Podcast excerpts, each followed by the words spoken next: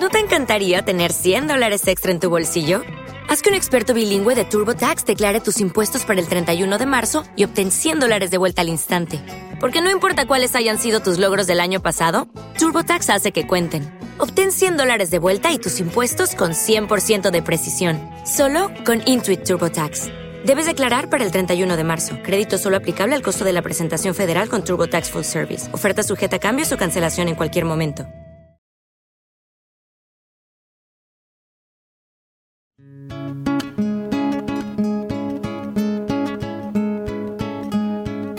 Aquí comienza Con Memoria. Fue por el 39 cuando aquella maldita guerra civil los condujo a las penumbras. Y solo por el simple hecho de tener la sangre roja y el corazón, el corazón a la izquierda.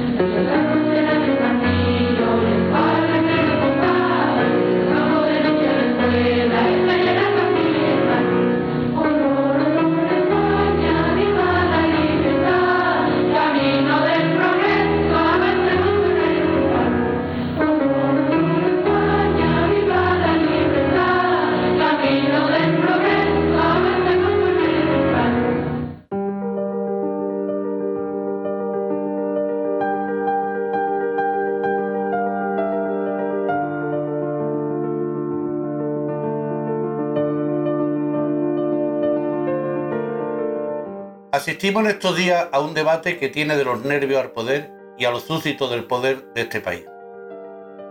Con súbditos, los cuales no se merecen otro apelativo ni ellos lo desean tampoco, me refiero a todos esos que contra viento y marea defienden a la monarquía, haga lo que haga.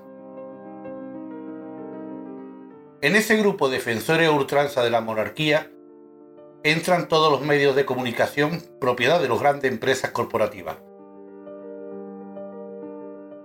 las grandes fortunas del país, vinculados directamente con el jefe de Estado.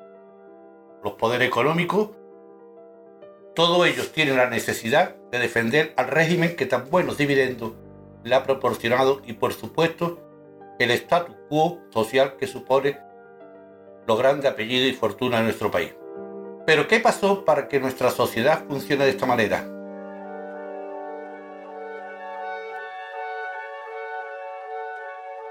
Actualmente nos golpea una crisis sin precedentes, que además de sanitaria y educativa, también es política, económica y social.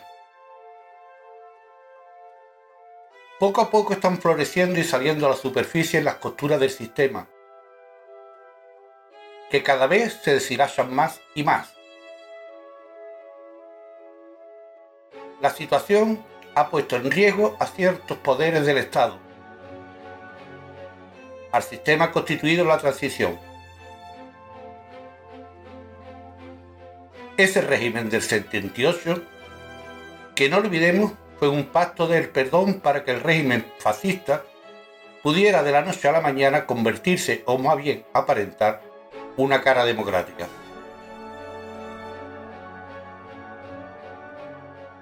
Por supuesto, para establecer y afianzar dicho régimen, tuvieron que inventarse todo un relato de transición modélica, que como en un cuento infantil, todos tenían los papeles repartidos.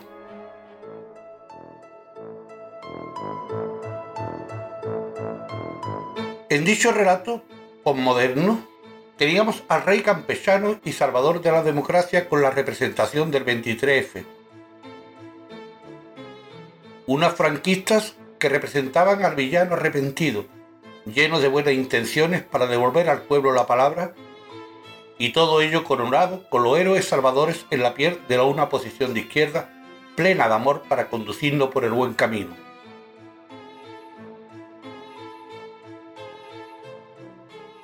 Por supuesto, como ya sabemos, todo final feliz supone un sacrificio por parte del pueblo. Y en este caso fue dejar de lado la transformación social y apuntarse al olvido histórico por el bien del país. Y así llegamos al presente, con todo el reino contento y los poderes riéndose de haberlo atado todo también. Por suerte, 40 años después, a muchas y muchos se le están abriendo los ojos. Poco a poco van descubriendo que durante todo este tiempo el único objetivo del relato con final feliz era hacernos dormir como niños buenos. La realidad a la que están despertando al abandonar el mundo idílico de los sueños no es otra que una monarquía cuya figura máxima se ha dedicado durante estos años a la buena vida, al latrocinio, a acumular una inmensa fortuna puesta a buen recaudo en paraísos fiscales. Todo ello apoyado y compartido por los que en otros momentos fueron grandes de España y siguen viviendo de la herencia de dicha fortuna, manteniendo también por un poder económico que ha aprovechado para tener de su parte a un jefe de Estado que no diera problemas para su intereses. Además, se ha apuntalado a dicha monarquía por una política bipartidista fiel al sistema establecido y que no ha dado problemas. Política protagonizada por unos demócratas franquistas reconvertidos que ahora descubrimos que nunca lo fueron, salvo que les sirviera para conservar su impunidad y privilegio. Y están acompañados de una izquierda representada por el rojo, que guarda o saca la tricolor republicana del cajón, según lo interese del momento. Y todo su recorrido político no ha servido más que para mantener un sistema desigual y heredero de los errores pasados. Y realmente nos deberíamos preguntar, ¿por qué? ¿Por qué nos molesta ahora que sigan actuando de la misma manera que lo han hecho durante los últimos 40 años? Porque nos estamos enfrentando a una nueva crisis económica acompañada de una crisis sanitaria sin precedentes, lo que ha llevado a una crisis del sistema post-franquista que se ve obligado a crear un nuevo relato.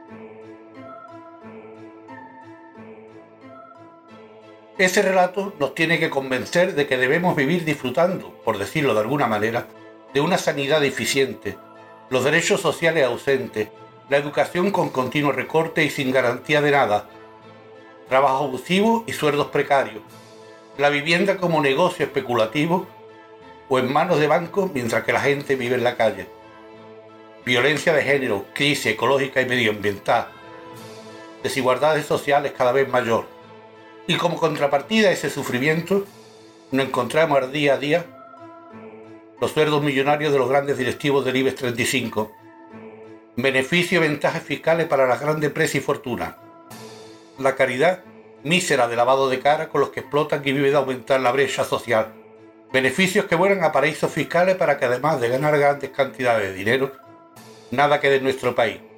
Y de esa manera ellos puedan ser más ricos y tener un mayor nivel de vida, mientras el resto de la población sigue hundiéndose en la miseria y la pobreza. No os dejéis engañar con el relato nuevo viejo, porque no debemos ser ilusos. Es cierto que la República sería un avance, pero los problemas no desaparecerían. No olvidemos que toda esta ilusión de democracia no funciona porque está apoyada en los pilares de un sistema capitalista un sistema cuyas raíces son el beneficio económico por encima de todo lo demás, cuyo tronco es la fuerza de trabajo del proletariado y cuyos ramas y fruto es el beneficio de todo para unos pocos.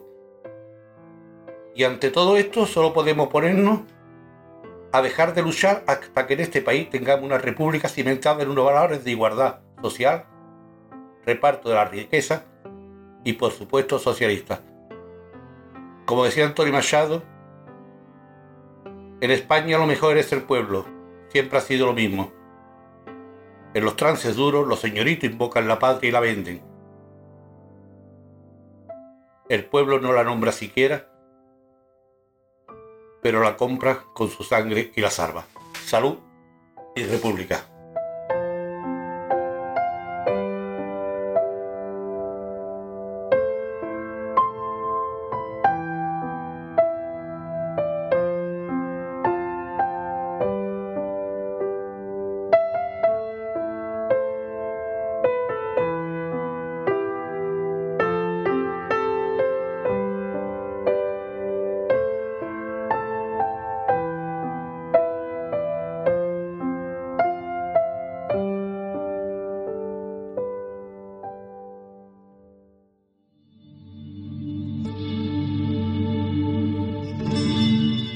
Un programa coproducido con Construyendo Red Pública.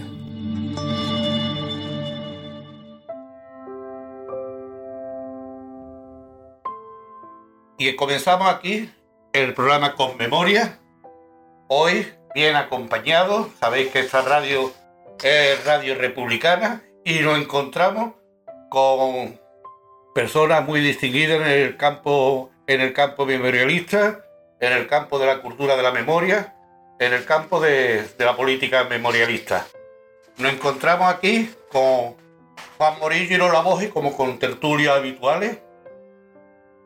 Buenas tardes Juan, buenas tardes, buenos días Lola. Hola, buenos días, aquí estamos. Nos acompaña también hoy Andrés Rebolledo. Andrés Rebolledo es presidente del Foro por la Memoria del Campo de Gibraltar, coordinador de la Casa de la Memoria de, de la Casa de Memoria de Jimena de la Frontera y además es también presidente de la Asociación de Familiares de, la Fosa de los Represaliados en la Sauceda y en el Marrufo. Buenas tardes, Andrés. Buenas tardes, Emilio. Y también se encuentra con nosotros Manuel Almisa Arbendi. Manuel Almisa Arbendi es un escritor, acaba de, de, publicar, creo que está recién salido, recién salido del horno, Capitana Anita Carrillo, una mujer republicana que en aquellos tiempos fue una figura avanzada para su tiempo. Y por último nos acompaña también Eva Oliva, concejal en el Ayuntamiento de Sevilla por Adelante Andalucía, Adelante Sevilla, y además es también una persona memorialista eh, de la asociación, ¿verdad? Justicia y Reparación. Es decir, ha llegado a este campo desde el movimiento social y desde el movimiento pro. Buenas tardes, Eva. Buenas tardes, gracias por, por invitarme. La asociación es Asociación Sevillana de la Justicia y Reparación. Se me ha olvidado de Sevillana, es que he nombrado tanto Sevilla, entre adelante Sevilla, Ayuntamiento Sevilla, que alguna vez da uno, da uno las cosas por eso. Y me gustaría empezar con, Andrés eh, y desde luego preguntarle a ver si nos puede situar un poco la, eh, en la Casa de la Memoria, ¿no? La situación, ¿qué supone la Casa de Memoria para que lo escuchen nuestros nuestro oyentes, ¿no? Porque no es algo que abunde mucho por nuestras tierras. Bueno, la, Casa de la Memoria de la Sauceda, en Jimena de la Frontera, es un espacio para la investigación, para la divulgación y sobre todo pues para eh, poner de relieve lo que son los valores republicanos y de verdad de justicia y reparación. Este es un proyecto que lleva ya funcionando casi cuatro años, ahora cumplimos en noviembre el cuarto aniversario y su origen lo tiene ni más ni menos que la propia fosa del Marrufo. Es decir, que nosotros cuando empezamos en 2010 las investigaciones históricas de lo ocurrido allí en, en la Sauceda, en el Marrufo, pues logramos el primer proyecto que fue eh, la, tanto la investigación histórica como las catas arqueológicas, donde se localizaron los primeros cuatro cuerpos, y eso dio origen a, a, la exhumación, que era el reto importante que se nos presentaba por delante. Eh, logramos en 2012, gracias al apoyo de un familiar, eh, eh, lo que es la exhumación, puesto que las administraciones se limpiaron las manos, como de costumbre en este sentido, y en aquella época, con el tema de, la, de, la, de esta exhumación, que se presentaba una exhumación complicada, larga y sin saber el número exacto de, de, cuerpos que podíamos encontrar allí, Y realizamos esta exhumación, como digo, gracias a este apoyo, que paralelamente a ello eh, se convirtió también en, la rehabilitación del propio cementerio de la Sauceda, que se ha convertido en lugar de memoria y es donde están depositados los 28 cuerpos, siete de ellos mujeres, eh, allí en este cementerio, que era el cementerio de la propia, de la propia aldea, del, del, propio poblado de la Sauceda. Y como digo, paralelamente, pues también se surgió la idea y también la necesidad de crear esta Casa de la Memoria, también con apoyo de esta misma persona, eh, en una casa en casco histórico, en la calle principal, muy cerquita del ayuntamiento, casa que había sido de un masón represaliado y bueno, pues estaba en venta, se, compró, estaba en ruinas, se rehabilitó y al final, con cuatro años de, trabajo ¿no? en diferentes fases, pues se rehabilitó, se le dio eh, forma, se le dio contenido, eh, todo el equipamiento necesario y en 2016 inauguramos. A partir de ahí, pues son infinidad de actividades las que realizamos allí. La casa está abierta diariamente, incluidos los fines de semana. Nos vamos turnando los compañeros en la Join us today during the Jeep Celebration event. Right now, get 20% below MSRP for an average of 15178 under MSRP on the purchase of a 2023 Jeep Grand Cherokee Overland 4xE or Summit 4xE. Not compatible with lease offers or with any other consumer incentive offers. 15,178 average based on 20% below average MSRP from all 2023 Grand Cherokee Overland 4xE and Summit 4xE models in dealer stock. Residency restrictions apply. Take retail delivery from dealer stock by 4 1. Jeep is a registered trademark. ¿No te encantaría tener 100 dólares extra en tu bolsillo? Haz que un experto bilingüe de TurboTax declare tus impuestos para el 31 de marzo y obtén 100 dólares de vuelta al instante. Porque no importa cuáles hayan sido tus logros del año pasado, TurboTax hace que cuenten. Obtén 100 dólares de vuelta y tus impuestos con 100% de precisión, solo con Intuit TurboTax. Debes declarar para el 31 de marzo. Crédito solo aplicable al costo de la presentación federal con TurboTax Full Service. Oferta sujeta a cambios o cancelación en cualquier momento. Apertura días de entre semana, eh, por la mañana el bibliotecario abre, por la tarde los compañeros que vamos turnándonos. El fin de semana, pues también hay otra compañera que abre sábados y domingos por la mañana. Y como digo, la casa está abierta diariamente a visitas eh, múltiples, puesto que Jiménez es un pueblo de turismo rural, viene muchísima gente de toda España y muchos extranjeros, entonces la casa eh, ha sido visitada por miles y miles de personas ya, algunas pues, personas eh, distinguidas, digamos, ¿no? tanto nacionales como extranjeras, historiadores, investigadores, políticos, algún que otro ex ministro de países como Noruega, familiares de brigadistas internacionales, en fin, un, sinnúmero ¿no? de, personas que al final lo que se consigue con ellos es un efecto multiplicador mm, a la hora de, divulgar los valores que nosotros eh, proyectamos desde esa casa. La casa como tal también tiene una oferta educativa que está lanzada desde el primer año a los centros educativos de secundaria y bachillerato de toda la comarca y algún que otro pueblo de, de la provincia que ya nos ha visitado también, de la Bahía de Cádiz, e incluso también de, del bachillerato de Gibraltar, que por cercanía y también por trayectoria histórica de, acontecimientos que ocurrieron allí, de los propios refugiados campos gibraltareños en Gibraltar, el propio gobierno de Gibraltar apoya este proyecto y los propios estudiantes vienen y visitan la casa. Eh, en definitiva, la casa eh, está viva, la casa tiene un, un, archivo inmenso, tiene una biblioteca con más de 5.000 volúmenes ya, estamos dentro de la red IDEA de la, de la Junta de Andalucía como biblioteca y archivo especializados y aparte hacemos, realizamos actividades propiamente de proyecciones de documentales, de presentaciones de libros, como por ejemplo eh, algún libro del compañero Manolo Almisa, ¿no? que, nos acompaña hoy, eh, homenajes, mm, algún que otro taller de archivo, eh, seminarios, en fin, la casa está viva, la casa es, es un referente a nivel andaluz y nos consta ya de que se conoce a nivel nacional y en ese sentido, pues bueno, mm, estamos más que satisfechos por la labor y hay un buen equipo trabajando de voluntarios fundamentalmente de, personas de a pie, pero también de historiadores, investigadores y, demás. Entonces, bueno, pues ahí, ahí andamos.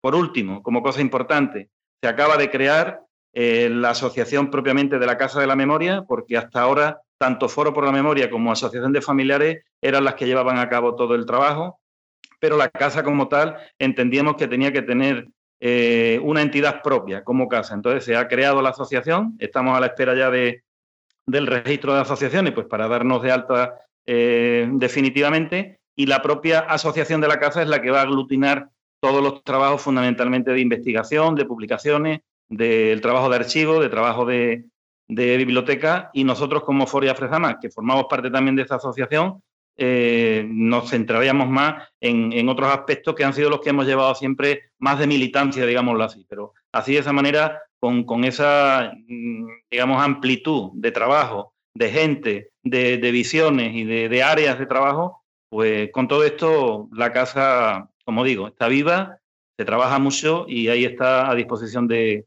del público en general.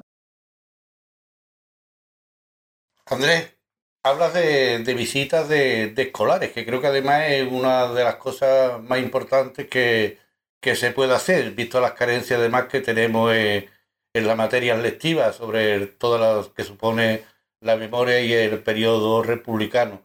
Eh, ¿Cómo se concierta y qué actividades desarrolláis allí con los escolares? ¿Cómo concertan estas visitas? A ver, nosotros nos ponemos en contacto con los centros educativos. Como digo, desde el primer año ya se lanzó esa oferta educativa con una propuesta por escrito, donde hay pues una guía didáctica para los alumnos y también una guía didáctica para los profesores. Eh, hay que decir varias cosas en este sentido. Y yo creo que eso ocurre en la mayoría de actividades con escolares que puedan eh, proponer todo el movimiento memorialista, ¿no? Va a depender mucho de la ideología propiamente del director del centro o también propiamente de, los profesores o profesoras de, historia, ¿no? En función de, cómo ellos vean o qué idea tengan de lo de la memoria histórica, pues pueden eh, acceder o no pueden acceder. Nosotros nos hemos encontrado con centros y con profesores pues muy abiertos en este sentido, muy claros de que esto es algo necesario de divulgar y de, de explicar a, los, niños y a las niñas, a los jóvenes y, demás, pero otros lo entienden que no es así y de eso algunos pues nos dicen claramente que, no, que eso es algo eh, que no tienen por qué saber los niños, que es, meterlo demasiado en política. Así literalmente algún que otro nos lo ha comunicado y lo digo así claramente porque es una realidad, ¿no? Eso existe. Eh, por otro lado, entendemos que es algo de suma importancia porque es algo que ha estado oculto, forma parte de, de la esencia durante toda la dictadura y durante toda la transición de, que el tema de la memoria histórica ha sido tabú. Es la frase típica de dejar las cosas como están, no, levantar viejas heridas, etcétera, etcétera, como que se mantiene, ¿no? En ese sentido, hay un vacío a nivel pedagógico, hay un vacío eh, en, lo que es el conocimiento y lo que debería realmente de, haber sido parte de la asignatura y del currículo, eh, de, educación y en ese sentido intentamos nosotros de alguna manera llenarlo, ¿no? Eh, con ese material y esas visitas, que una vez que acceden y concertamos la visita, pues vienen los chavales que pueden venir entre 30 y 40, es la media más o menos, ahora con el COVID. Eh, y una vez que se reinicie todo esto, pues el aforo tendrá que ser menor, pero en definitiva ese volumen de niños, como son varias plantas, en varias salas expositivas y todo lo demás, nos repartimos a veces el trabajo entre los compañeros y se le va explicando a través de esas mm, salas expositivas, por un lado lo ocurrido en la Saucede en el Marrufo, lo que se hizo a nivel de exhumación, por otro lado lo ocurrido en, el campo de Gibraltar, eh, la otra unidad temática es los prisioneros republicanos que estuvieron trabajando en las fortificaciones aquí en la zona del campo de Gibraltar, y también hay una pequeña eh, unidad temática que es de la guerrilla. ¿no? Arriba tenemos otras, en el salón de actos hay una exposición sobre el exilio, y en medio de todas estas explicaciones y todos estos paneles que van viendo, van leyendo y todo lo demás, lógicamente se le va explicando los valores republicanos, qué fue la Segunda República, qué proyectos tenía, eh, qué fue todo lo que se perdió, qué fue lo que vino, qué fue el golpe de Estado, para que realmente eh, sepan eh, exactamente qué fue lo que ocurrió. Se habla de fusilamiento, se habla del tema de las dejaciones a las mujeres, se, se habla absolutamente de todo lo que lo que ocurrió en, aquello, en aquellos años y, también hablamos un poco de la transición. En definitiva, lo que intentamos es de aclarar un poco las mentes y las ideas de, todo eso que desconocen, ¿no? Y en definitiva es un poco el, trabajo que realizamos en ese sentido, ¿no? Andrés, ¿y las visitas que recibís de escolares se circunscriben un poco a la zona vuestra del campo de Gibraltar o tenéis experiencia de, de ir más para allá? Porque creo que esta casa ya es un referente no solamente en el campo de Gibraltar, sino en toda Andalucía, incluido diría hasta en España.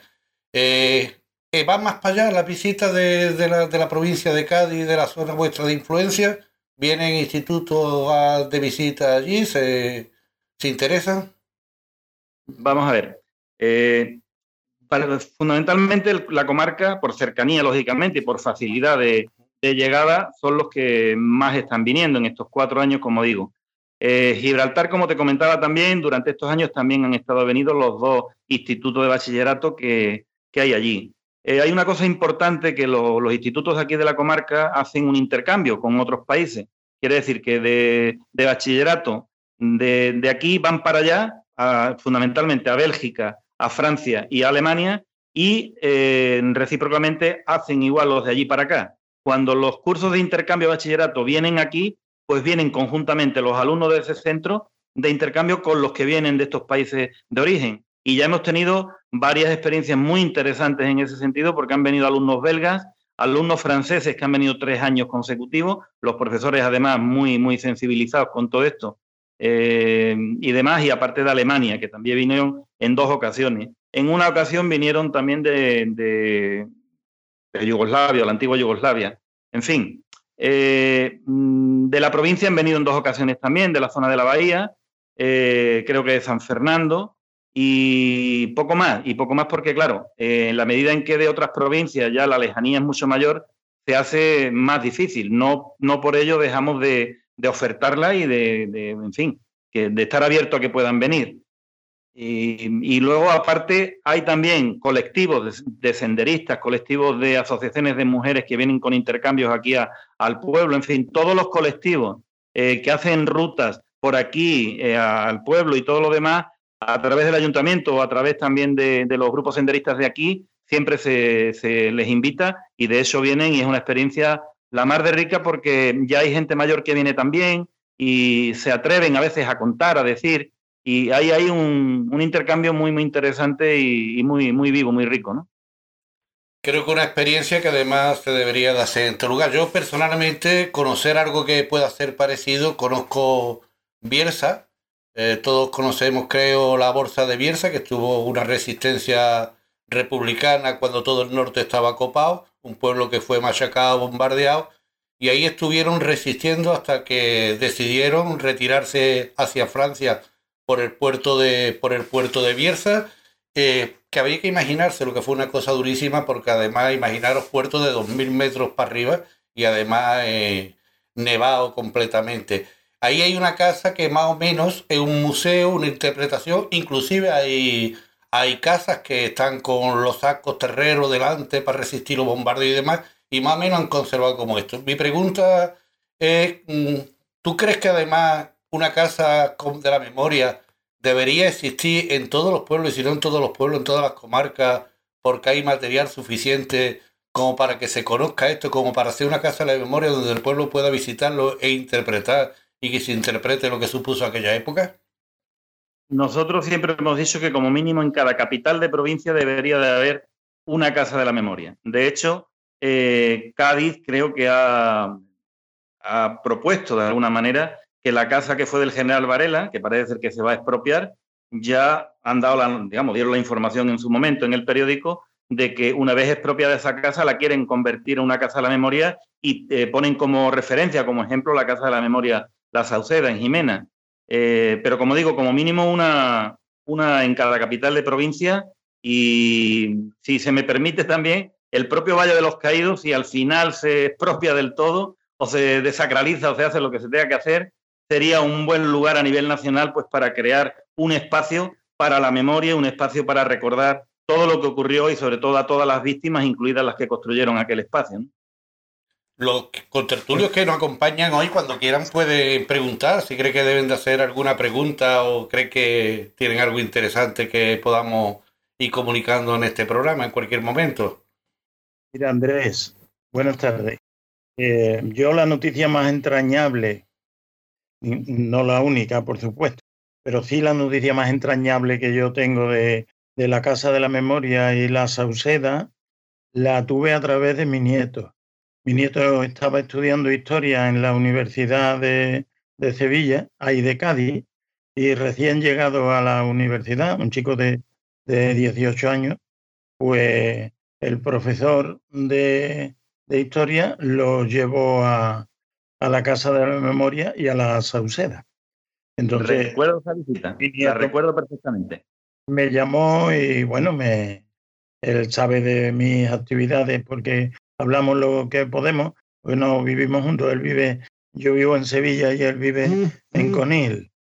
Entonces estuvimos hablando y me contó toda la historia de la Casa de la Memoria y todo el tema de la Sauceda y pudimos compartir. La verdad que fue un acercamiento a mi nieto que he tenido muchísimos, eh, pero aquel fue un acercamiento bastante entrañable. También sirve, te digo con esto que también sirve para eso en, la Casa de la Memoria, ¿no? Para la divulgación que se hace no ya a través de vosotros, sino a través de los visitantes que van.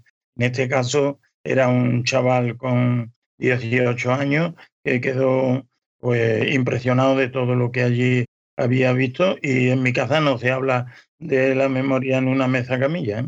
Nosotros hablamos, hablamos nuestras, las paredes de nuestras casas, los anaqueles, los libros y nosotros mismos, mi gorra, mi gorra habla de memoria, mi casa hablamos de memoria, pero el chico venía verdaderamente eh, impactado por aquello y eso es eso se debe al trabajo que vosotros estáis haciendo ahí.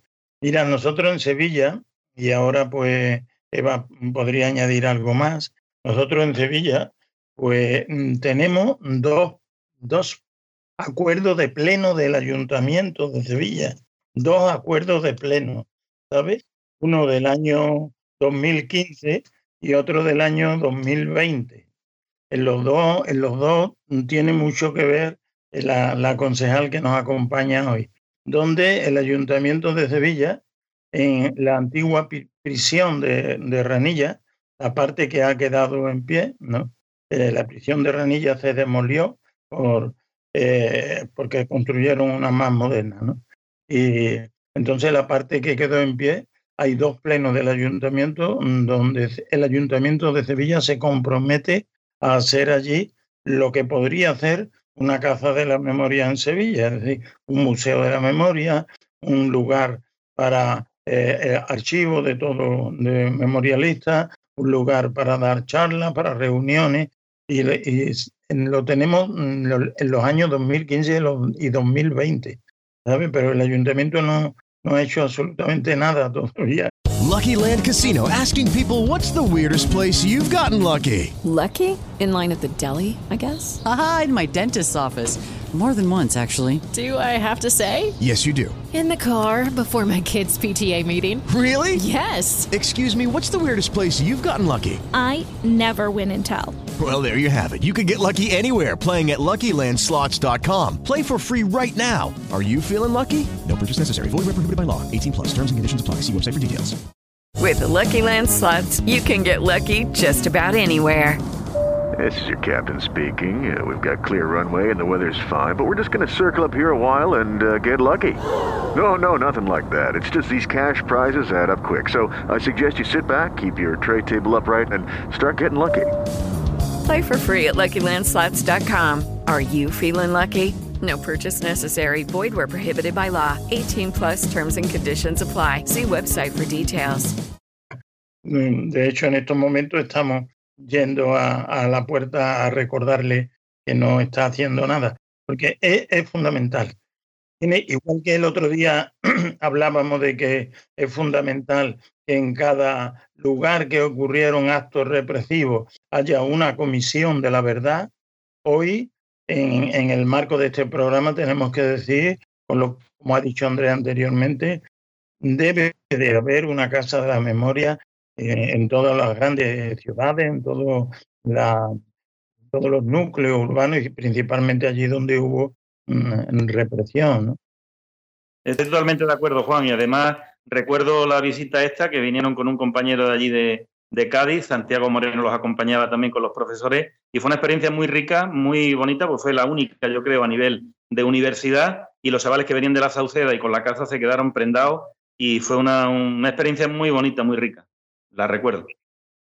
Lo que es triste es que entremos en, algunas bibliotecas, concretamente la de mi pueblo, y queramos buscar documentación, libros que he publicado, porque vamos, libros, hay miles publicados sobre esto, y uno no encuentre más de, de 15 o 20 libros en una, biblioteca municipal, ¿no? Es bastante triste que ni siquiera ahí se haya, se haya potenciado y los municipios estén interesados eh, en poner una bibliografía a disposición de los, de los ciudadanos, ¿no?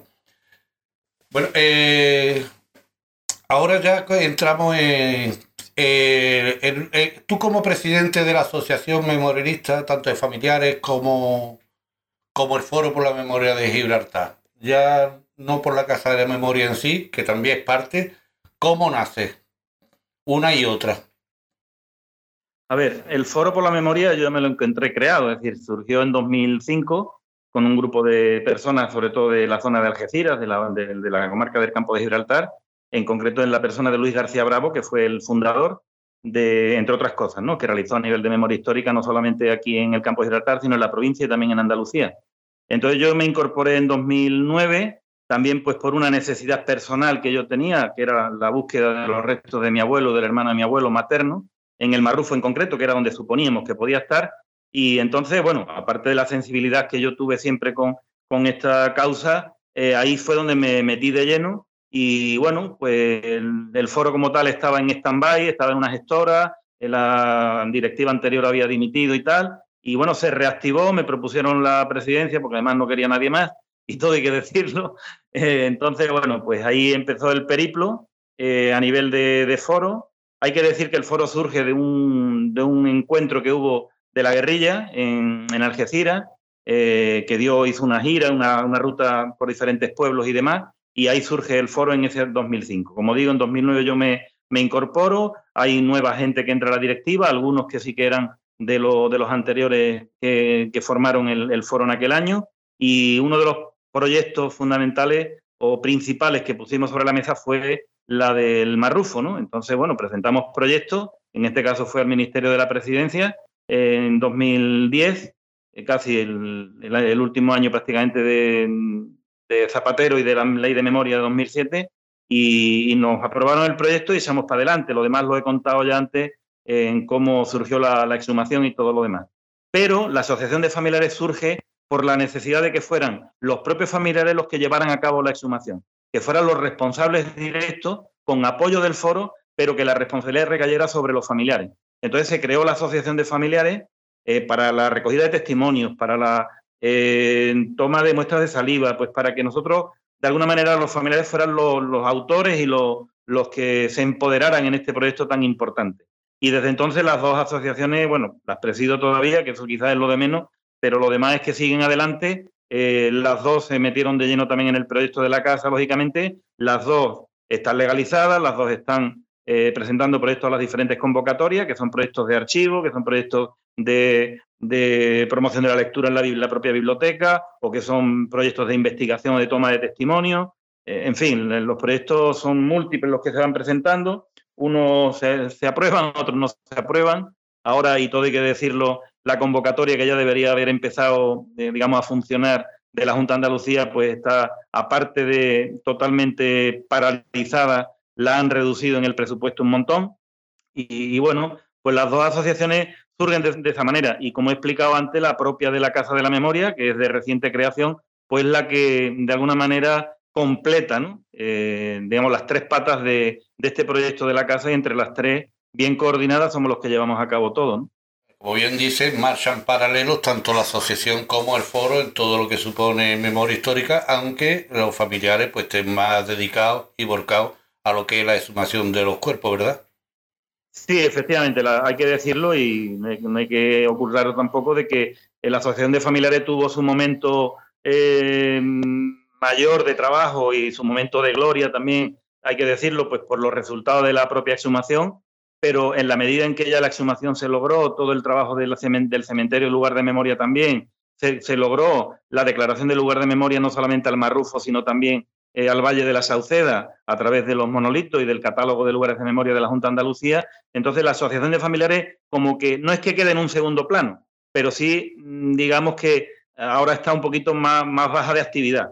Pero no obstante, como entidad jurídica que, que es y que tiene, pues presenta proyectos también, está en primera línea en la casa y de la mano del foro, que en definitiva el foro es el que ha seguido eh, tomando el, rumbo, el ritmo y la batuta, ¿no? En este sentido, sobre todo en todas las actividades propiamente republicanas con el, abril republicano y todas las, actividades que realizamos, que al final el foro es el que eh, lleva la voz cantante, entre comillas, o digámoslo así, pero que, vamos de la mano en todo, absolutamente. Es decir, que, que hay menos actividades, digamos, o, los miembros estamos, están algunos más, más parados o menos activos, pero que, en definitiva la asociación sigue ahí y está, está viva, como digo. ¿no? ¿No crees que es una cuestión, una peculiaridad vuestra de vuestra situación geográfica, ¿no? del campo de Gibraltar? Porque no se da mucho que los foros comarcales eh, en el resto de, Andalucía, por lo menos de, de Sevilla, porque no es una conjunción de asociaciones de diferentes pueblos, sino me imagino que son personas de diferentes pueblos de la comarca los que conforman ese foro. ¿Estoy equivocado? ¿Es así? Sí, efectivamente, el foro es comarcal. Estamos hablando que la comarca del Campo de Gibraltar, algunos la denominan la novena provincia, pues por muchísimos motivos, pero yo fundamentalmente por la cantidad de población que tiene. Es decir, una comarca eh, pequeña, digámoslo así, pero bien poblada, eh, donde los acontecimientos que aquí ocurrieron fueron de, mucha importancia y de, suma gravedad, ¿no? Eh, pues por todos los fusilamientos que hubieron, la represión tan grande que hubo en los ocho municipios del campo de Gibraltar y en definitiva esa connotación le da ese valor para que al final no sea una asociación local, sino que sea una asociación comarcal, donde el, ámbito de actuación eh, se hace amplio y luego la provincia como tal, pues también tenemos cercanía al resto de la parte de la provincia hacia la bahía o hacia la sierra que de alguna manera también nos damos a conocer y hay relación, hay contacto. La prueba, una prueba clara es el compañero Manuel Almiza, que es de la parte de la bahía, del puerto, pero rápidamente en cuanto nos conoce o nos conocemos, pues entramos ahí en contacto y en apoyo mutuo y, vamos, estupendo además, ¿no? Entonces, en ese sentido, se da esa peculiaridad quizás, ¿no? Andrés, nos encontramos en una comarca que por su situación geográfica es la vertiente de dos, provincias, Málaga y Cádiz, y a la vez además es vecina de Gibraltar y una orografía montañosa, la repercusión, la represión fascista fue terrible. ¿Qué le caracteriza o hay algo que lo caracterice y lo diferencie con otra parte que la represión fue masiva y terrible en todas partes?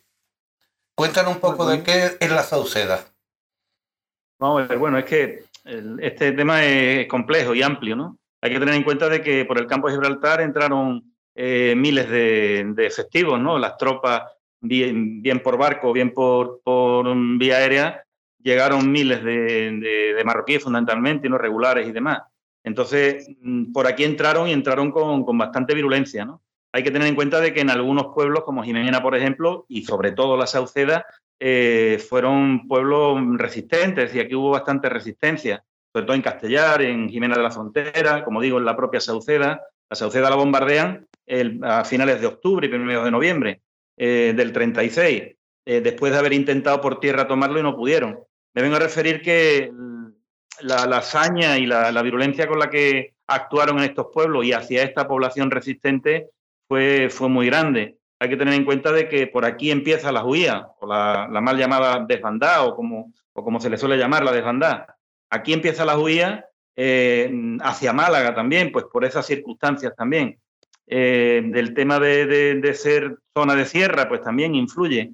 Así, yo creo que históricamente esta, esta zona, eh, geográficamente hablando, ha tenido esa peculiaridad y siempre han ocurrido acontecimientos eh, importantes, ¿no? En ese sentido, por así decirlo, Sí, porque es curioso porque en el año 88, yo yendo por esa zona, concretamente creo que fue en la venta que hay en Puerto Gali, me encuentro un libro allí que se llama El Maqui en la provincia de Cádiz, de Manuel Pérez Regordón, que además está publicado en el año 68. Es curioso, y además el prólogo de, don José María Díez Míguez, que era, delegado provincial de la Consejería de Educación en Cádiz en, en aquella época.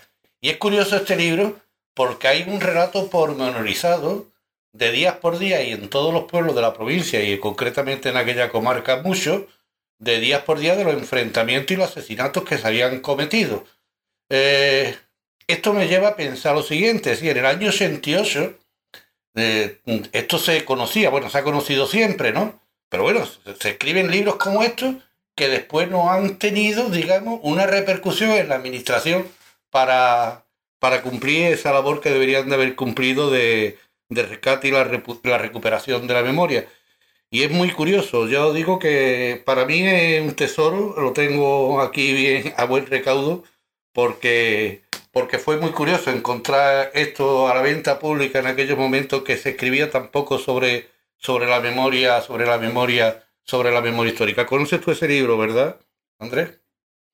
Sí, efectivamente. Bueno, el segundo apellido es Regordán, de sí, este autor. Sí, Regordán, Regordán. perdón. Sí. Regordán. Sí, es cierto, hay que tener en cuenta de que hubieron años en esa de, eh, década de los 80, incluso desde los inicios de los 80, en que algunos pueblos, entre ellos Jimena de la Frontera, eh, realizaron exhumaciones. Aquí la de Jimena fue en el 81. Sabían de, la existencia de cuatro personas, una mujer entre ellas, a la salida del pueblo, y en el 81 fueron un grupo de, personas del pueblo, junto con la corporación municipal y el grupo de la UGT de aquí de, del pueblo, y a pico y pala, sabían el sitio exacto, levantaron la piedra, excavaron, sacaron los cuatro cuerpos, los metieron todos en un ataúd y se los llevaron eh, paseándolo por todo el pueblo hasta arriba, hasta el castillo, donde está el cementerio. De eso ahí está la lápida. Me vengo a referir que en esos 80 hubieron, eh, hubo mucho interés, había mucha voluntad, había, eh, yo creo que energía como para haber podido hacer mucho más de lo que se hizo. Pero todo se truncó, todo se paralizó y, y, hasta el día de hoy. Entonces, en ese sentido, se escribió más, se hicieron muchas más cosas, había esa voluntad de resolver esta asignatura pendiente, pero no sé si el intento de golpe de Estado influyó o la propia política de quien gobernó en esos años, en este caso Felipe González, también influyó para que todo quedara eh, tapado y bien tapado, como, como diría el otro. En definitiva, se perdió una década importante porque la mayoría de, personas mayores que conocían de la historia, que conocían de los acontecimientos, de lo, de sucedido, de, los lugares donde estaban las fosas comunes. Eh, había mucho más familiares vivos que podían haber recuperado sus restos eh, en tiempo y forma. Todo eso se truncó y esa década se perdió para siempre. Y eso es algo irreparable y además imperdonable. ¿no? Irrecuperable. Además, podemos recuperar otras cosas, pero no eso. Pues curioso este libro, porque además en este libro te encuentro, me he encontrado yo datos hasta de de mi mismo pueblo de Utrera, concretamente de unas retenciones que hubo de una partida guerrillera de uno de los propietarios de, del cortijo, bueno, del propietario del cortijo de Rusera.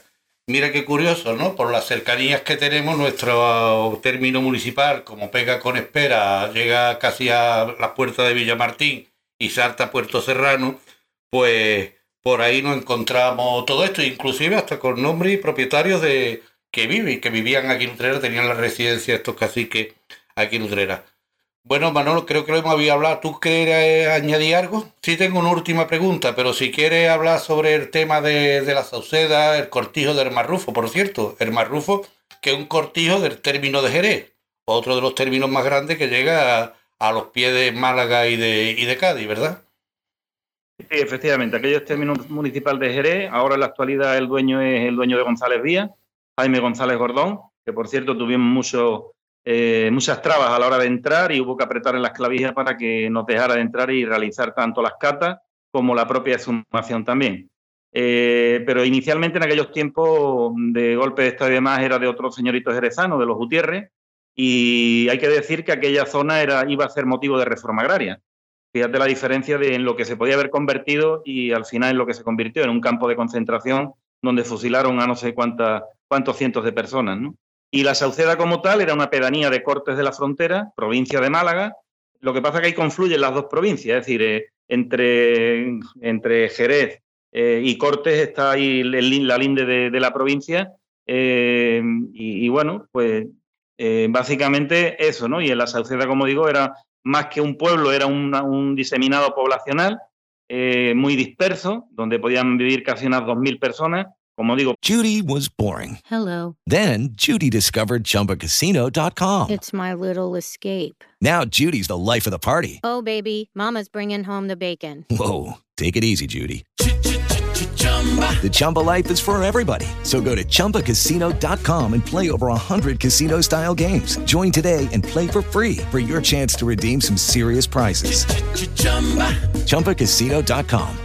No purchase necessary. Void where prohibited by law. 18 plus terms and conditions apply. See website for details. With the Lucky Land slots, you can get lucky just about anywhere. This is your captain speaking. Uh, we've got clear runway and the weather's fine, but we're just going to circle up here a while and uh, get lucky. No, no, nothing like that. It's just these cash prizes add up quick. So I suggest you sit back, keep your tray table upright, and start getting lucky. Play for free at LuckyLandSlots.com. Are you feeling lucky? No purchase necessary. Void where prohibited by law. 18 plus terms and conditions apply. See website for details. pedanía de Cortes de la Frontera, pero un pueblo que ahí lo entendían como una república independiente, ¿no? Tenían su propia forma de autogobernarse, eh, vivían casi en comuna, de autosuficiencia, y bueno, hay, hay mucha historia ahí de, de cómo se vivía en la Sauceda, y era una zona muy peculiar muy interesante en ese sentido. Y, a los dos minutos o tres vi- se presentó un avión de los ratas, estos que les decían ratas, de esos de cuatro alas, que eran.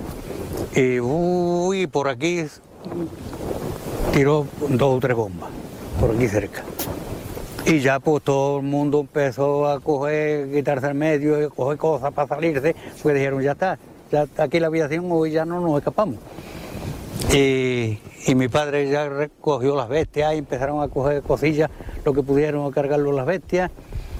Y a, la- a ratillo vinieron tres aviones, de la misma clase, pero tres.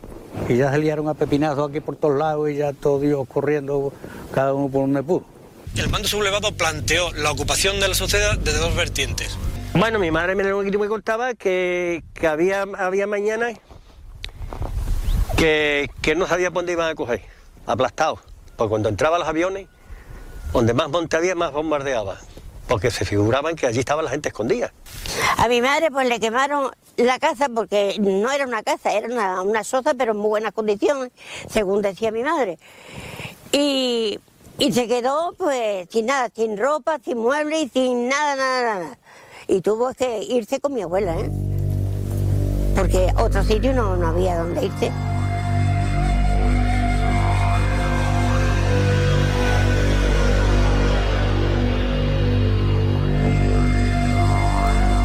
Resulta que tuvieron que salir huyendo porque abrasaban con todo, quemaban, violaban a mujeres, les rapaban el pelo, bueno, una masacre. Y a los niños los mataban. Entonces mi abuela tuvo que salir con sus tres hijos y ya su marido ya ni lo volvió a ver ni nada de nada. Nos quedamos, tres familias, nos quedamos en la sociedad. No había hecho mi padre nada y los otros igual. Y esos que entraron al otro día, mi casa la quemaron, metieron fuego y a nosotros, a mi padre se lo llevaron. Sentimos los tiros de cuando lo mataron, pero no podemos decir el sitio donde fue, porque no estábamos dentro de la casa, no asustados. Y nos echaron, nos echaron para Jimena. Bueno, acabamos de escuchar a, personas que vivieron aquella época, familiares que tienen conocimiento de, de lo que ocurrió. Y hay quien dice que si Picasso hubiera tenido conocimiento de los bombardeos de la Sauceda, el Guernica estaría dedicado a la Sauceda y no a Guernica.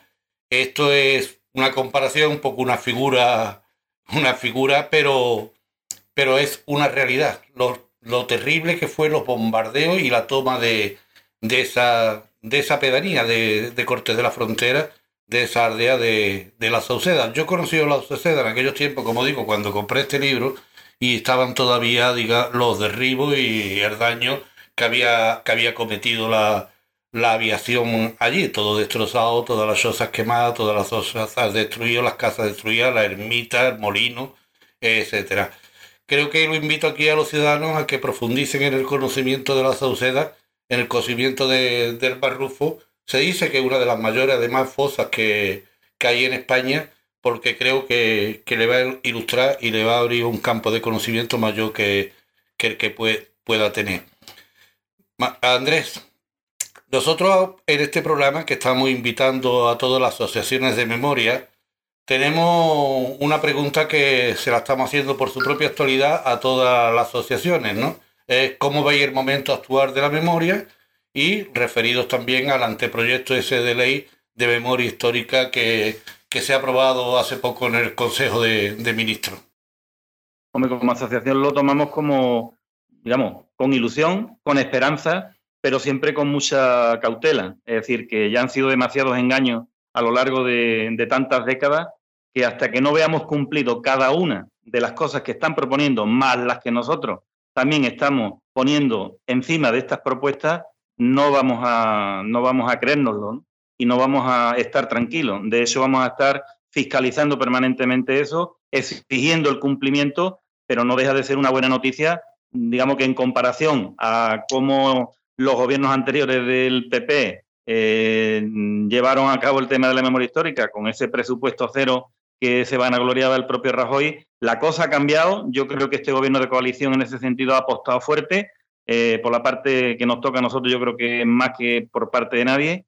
Y, bueno, pues hay que estar peleando el tema, hay que estar exigiendo y, bueno, hay que intentar lograr de alguna manera que entiendan de que esto es una asignatura pendiente eh, a nivel de Estado y a nivel social y que si no se resuelve vamos a seguir anclados. Yo esto no me canso de decirlo y quien me ha oído más de una vez pues dirá, este siempre dice lo mismo, pero es que es eso. La mochila está muy cargada, llevamos muchas décadas con esa mochila, la asignatura pendiente es de responsabilidad del Estado exclusivamente y, a nivel social eh, puede influir mucho el hecho de que se cumplan este tipo de cuestiones que parece ser que son novedosas o que en las anteriores leyes no se habían contemplado. Hay que decir que la ley de memoria de Andalucía eh, aprobada en 2017, eh, superó a la anterior que había, se acerca eh, más que ninguna, yo creo, a la actual que, está en fase de aprobación por parte del gobierno actual, pero que mm, exigimos el cumplimiento.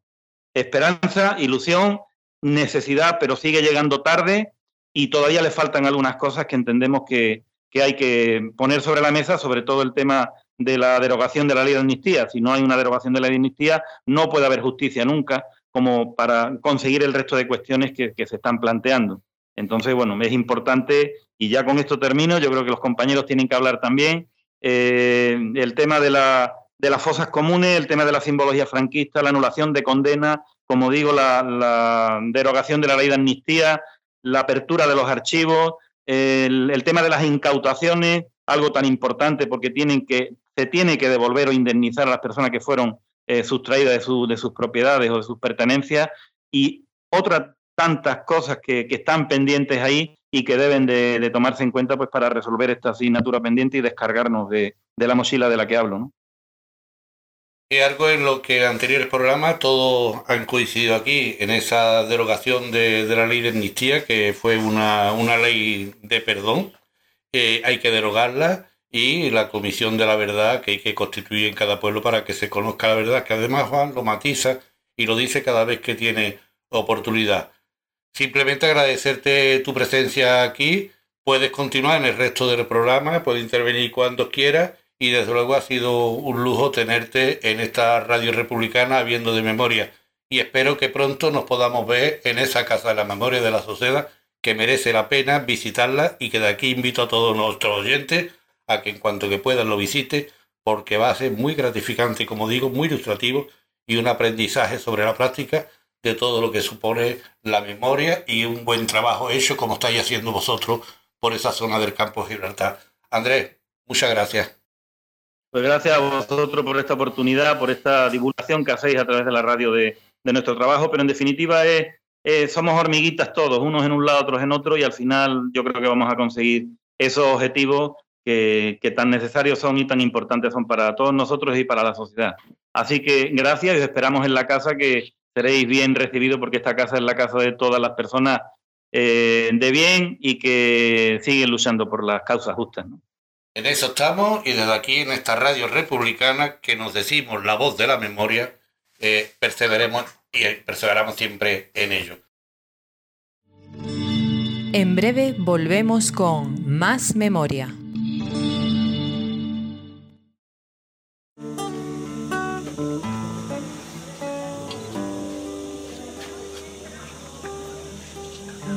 Mañana tuvo que partir el pueblo que amaba y lo hacía sufrir. El tuerto manguita tuvo que marchar por haber luchado por la libertad. Con poco equipaje sin agua ni pan. Y con cinco bocas llorando a la paz lo que cuesta callar sin billete de vuelta por esos caminos. Con sus penas a cuestas como un mendigo, maltratado por todos como un maldito, lo que cuesta callar, lo que cuesta callar.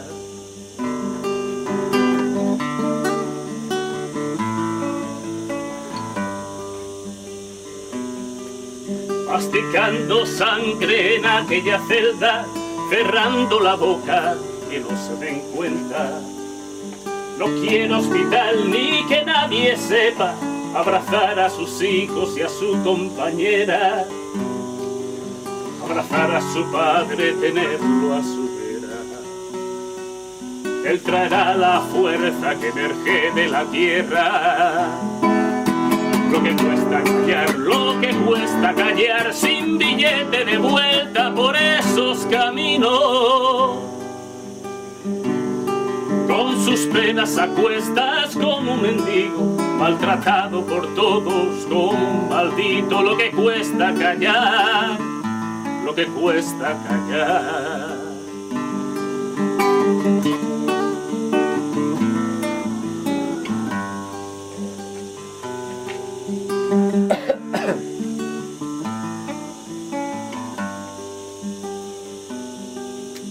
Tan solo y tan mudo, solo con mis venas creciendo los hijos que no se den cuenta.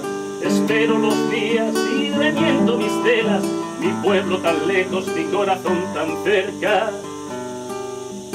Cuando volveré por la calle vieja, poner mis pisadas por aquellas cuestas lo que cuesta callar, lo que cuesta callar sin billete de vuelta por esos caminos.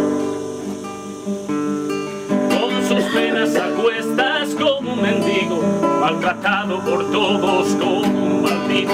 Lo que cuesta callar, lo que cuesta callar, lo que cuesta callar. Lo que cuesta callar, lo que cuesta callar, lo que cuesta callar cuesta callar.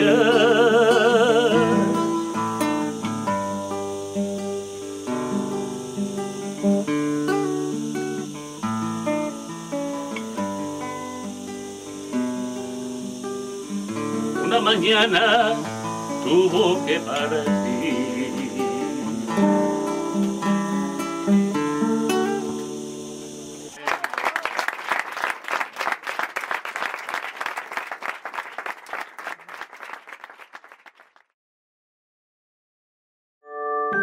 Tiempo de cultura.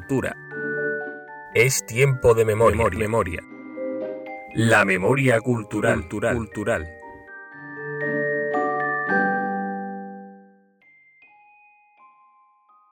Buenos días de nuevo a, a Manuel Arbiza y a Lola Boje que se encuentra con nosotros. Comenzamos aquí un bloque que es novedoso eh, en este programa dentro de Con Memoria que le llamamos Tiempo de Memoria tiempo de cultura. Intentaremos traer toda la semana literato, un artista, un cantautor relacionado con la cultura y fundamentalmente con esa cultura de, rescatar la memoria oculta y ocultada. Eh, concretamente, Manuel Almisa Albendi ha escrito una obra de, sobre la capitana Anita Carrillo, ejemplo de mujer republicana. Este espacio, como digo, lo va a conducir Lola y le dejo la palabra a ella. Buenos días a todos los oyentes y también a Manuel, por supuesto, agradecer que se haya ofrecido a acompañarnos en este bloque cultural. Eh, os voy a poner un poco en, situación. Eh, Manuel nació en Rota, pero actualmente reside en el puerto de Santa María. Tiene una obra bastante extensa, pero yo voy a hacer un pequeño recorrido por algunas de ellas para que os hagáis una idea de su, tema, de su temática y sobre todo de su compromiso con, con la memoria. En 2016 publicó María Luisa Rendón, 1909-1981, Movimiento Obrero y Represión Franquista en el puerto de Santa María, y además también fue co-guionista del documental sobre Luisa Rendón, La Utopía Truncada. En 2017 eh, publicó sus dos obras sobre Daniel Ortega Martínez, tituladas Daniel Ortega Martínez, el médico comunista que revolucionó el puerto, y Cartas desde la cárcel 1939-1941. Decir que estas dos obras fueron fundamentales para que Daniel Ortega fuera nombrado hijo adoptivo del puerto. Autor también en 2018 del libro de Anita Carrillo, capitana republicana de la línea, Milicias Antifascistas Malagueñas, julio de 1936, febrero de 1937. Libro que ha reeditado hace poco y del que vamos a hablar en esta entrevista, puesto que ha tenido la suerte de encontrar nueva información sobre este personaje. Judy was boring. Hello. Then Judy discovered chumbacasino.com. It's my little escape. Now Judy's the life of the party. Oh, baby, Mama's bringing home the bacon. Whoa. Take it easy, Judy. The Chumba life is for everybody. So go to ChumbaCasino.com and play over 100 casino style games. Join today and play for free for your chance to redeem some serious prizes. ChumbaCasino.com. No purchase necessary. Void where prohibited by law. 18 plus terms and conditions apply. See website for details. Hello, it is Ryan, and we could all use an extra bright spot in our day, couldn't we? Just to make up for things like sitting in traffic, doing the dishes, counting your steps, you know, all the mundane stuff. That is why I'm such a big fan of Chumba Casino. Chumba Casino has all your favorite social casino style games that you can play for free anytime, anywhere with daily bonuses. That should brighten your day a little. Actually, a lot. So sign up now at chumbacasino.com. That's chumbacasino.com. No purchase necessary. VGW Group. Void were prohibited by law. See terms and conditions. 18 plus. Además, actualmente se encuentra sumergido en el estudio de la vida de libres pensadoras gaditanas y andaluzas. En torno a estos estudios ha publicado obras como Pasa la mujer, biografía de Amalia Carbia, en 2019, y Dolores Sea y otras mujeres en los márgenes del libre pensamiento y María Marín Labrador, libre pensadora y primera periodista de Cádiz en 2020. Después de esta pequeña presentación, me gustaría empezar la entrevista hablando de un dato curioso que he notado en la biografía de Manuel. Como ya he dicho, es, médico y profesor jubilado. Y es cierto que es curioso ver a alguien investigando sobre memoria que no sea un historiador, puesto que normalmente esta parcela mayoritariamente está habitado por ellos. Por lo tanto, mm, dinos, Manuel, ¿qué motivos te llevaron a iniciar esta andadura? Buenos días. Esa es una pregunta que yo me hago todos los días. ¿Qué es lo que hago yo metiéndome donde no me llaman? Pero la verdad es que si yo no hubiera escrito sobre todas estas mujeres y estos hombres, para mí muy valiosos, la verdad que creo que no lo hubiera escrito nadie. Porque estamos hablando de una obra que empecé toda la investigación en el 2015, o sea que no que han tenido tiempo historiadores anteriores a mí, investigadores, etcétera, etcétera, para recuperar a, todos estos personajes, ¿no? Yo quiero contar una anécdota, cuando tú me quieras cortar, me cortas ¿eh? y me dice lo que sea. No, no. Porque es que estás hablando de un tema muy complejo, no es de Anita. Mira, eh, vamos a ver, yo con el mundo de la memoria mm, realmente entré a través de la investigación sobre Luisa Rendón Martel. Yo era profesor antes y entonces quise hacer una especie de gincana histórica en el puerto.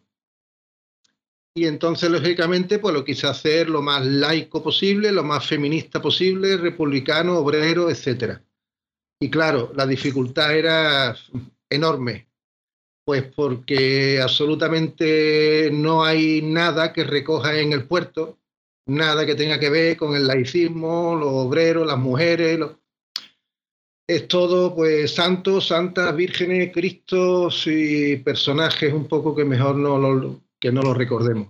Te comprendemos perfectamente porque los de la provincia de Sevilla estamos igual. Supongo que el puerto no es una excepción, ¿no? Es muy triste, pero no es una excepción.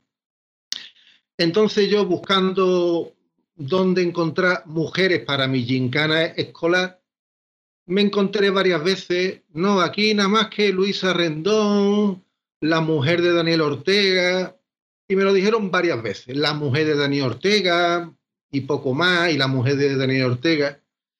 Y a mí, lógicamente, con mi mirada feminista y mis gafas moradas, pues me dio mucho coraje, ¿no? Entonces escarbé un poquito quién era la mujer de Daniel Ortega y me encontré que era una mujer muy, muy interesante. Y digo, ¿cómo es que esta persona represaliada por el fascismo tan importante, cómo es que no se le ha hecho un homenaje, un reconocimiento, un algo, ¿no? Entonces, pues desde el colectivo del que yo formaba parte, pues empezamos, se nos ocurrió, llevamos a hacer un homenaje a esta mujer. Creo que se lo merece, es gaditana, vivió en el puerto, militó en el puerto.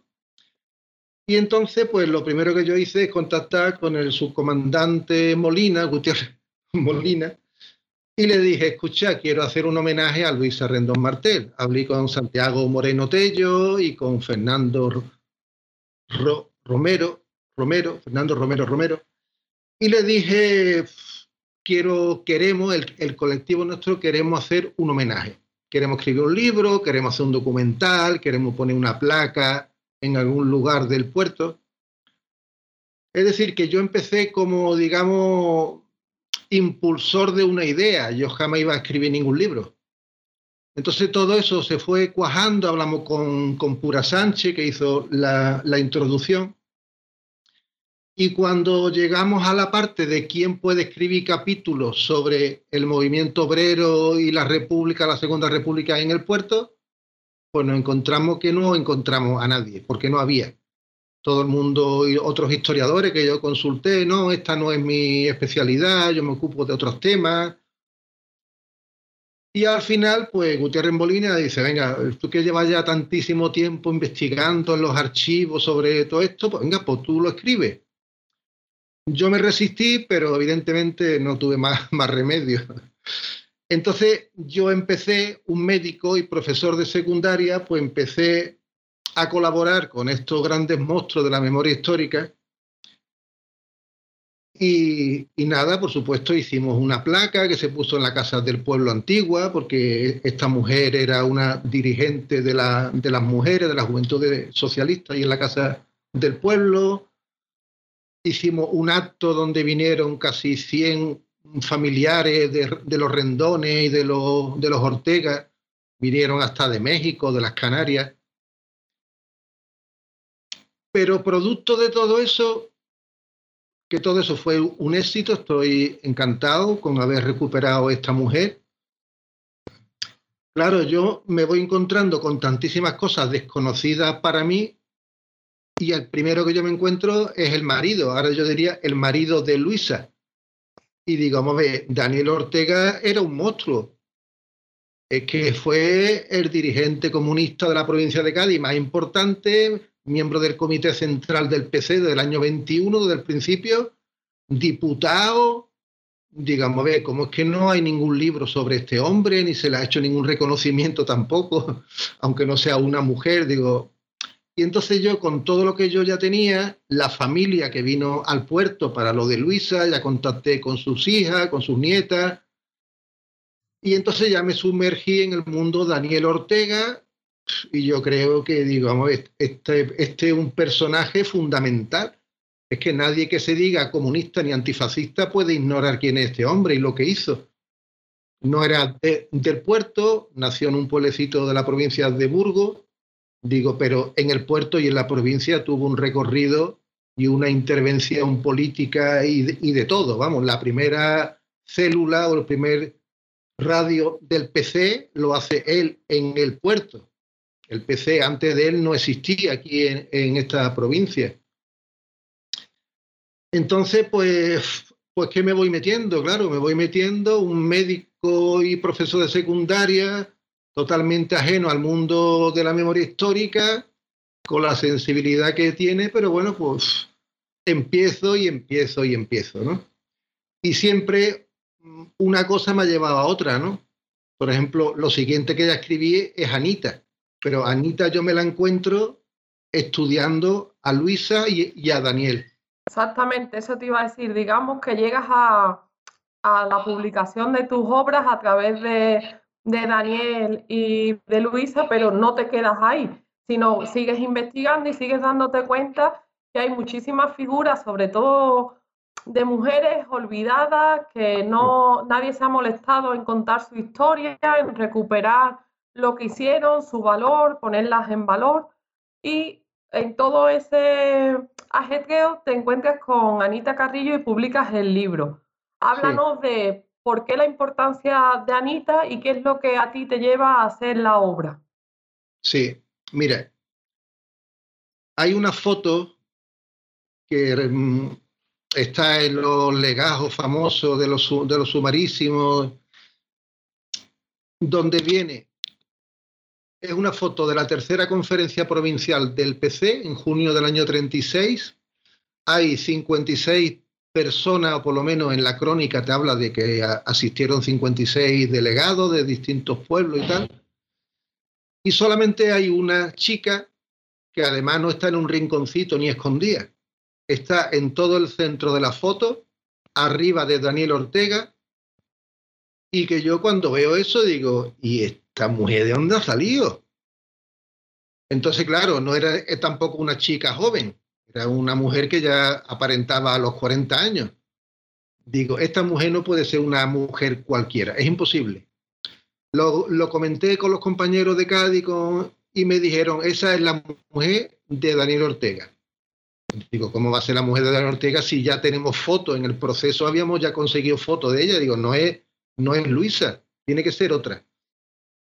Y en la crónica de ese acto, en la revista Trabajo, aparece al final que esa conferencia se clausura con el discurso que da Anita Carrillo, comunista de la línea. Digo, potate, esta es Anita Carrillo, no puede ser otra. Además, en esa posición tan preponderante, ¿no? Y eh, cuando veáis la foto veréis que es una mujer chapalante.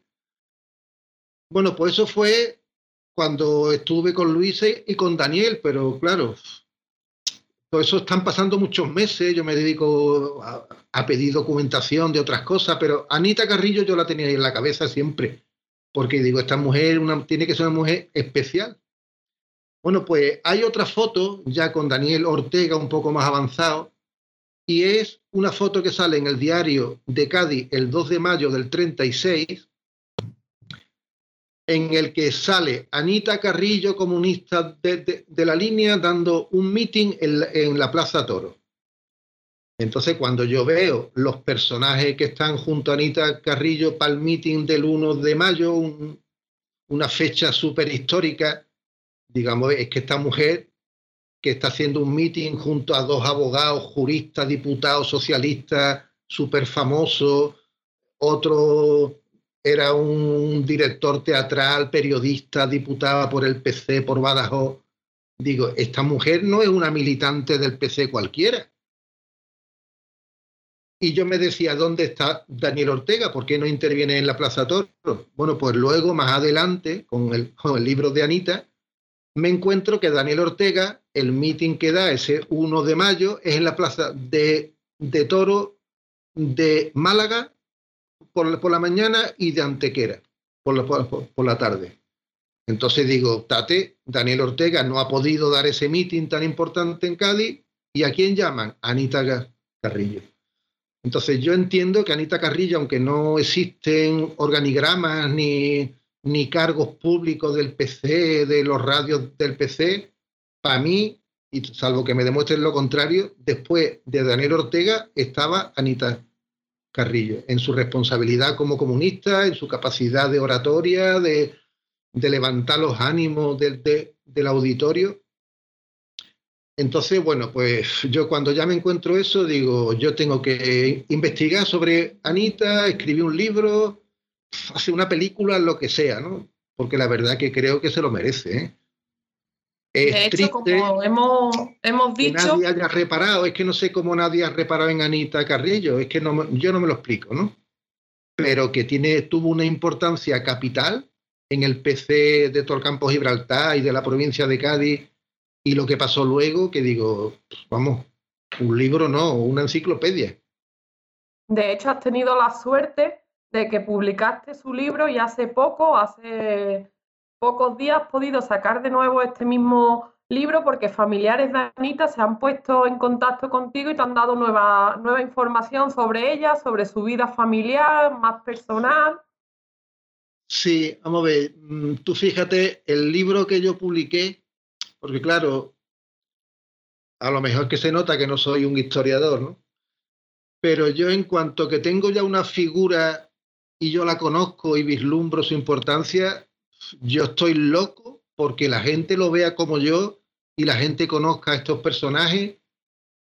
Entonces a lo mejor yo, si aparco ese tema y durante dos o tres años, a lo mejor aparecen nuevos documentos o familia que no conocía, pero yo necesitaba gritarle al mundo, Anita Carrillo, capitana del ejército republicano, la única capitana de Andalucía en los frentes andaluces, comisario político, dirigente comunista, digo, es que lo tiene que conocer todo el mundo.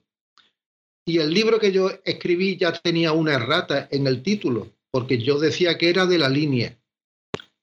Ante la falta de información y todo lo que yo sabía era de la línea, de la línea, de la línea, claro, luego ya me enteré que es de Cortes, de hecho, estuve en Corte de, la Frontera para presentar el libro, hablando de Anita, de la paisana suya.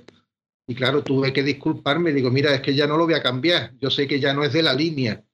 Era una vecina de, de la línea, pero no era natural de la línea.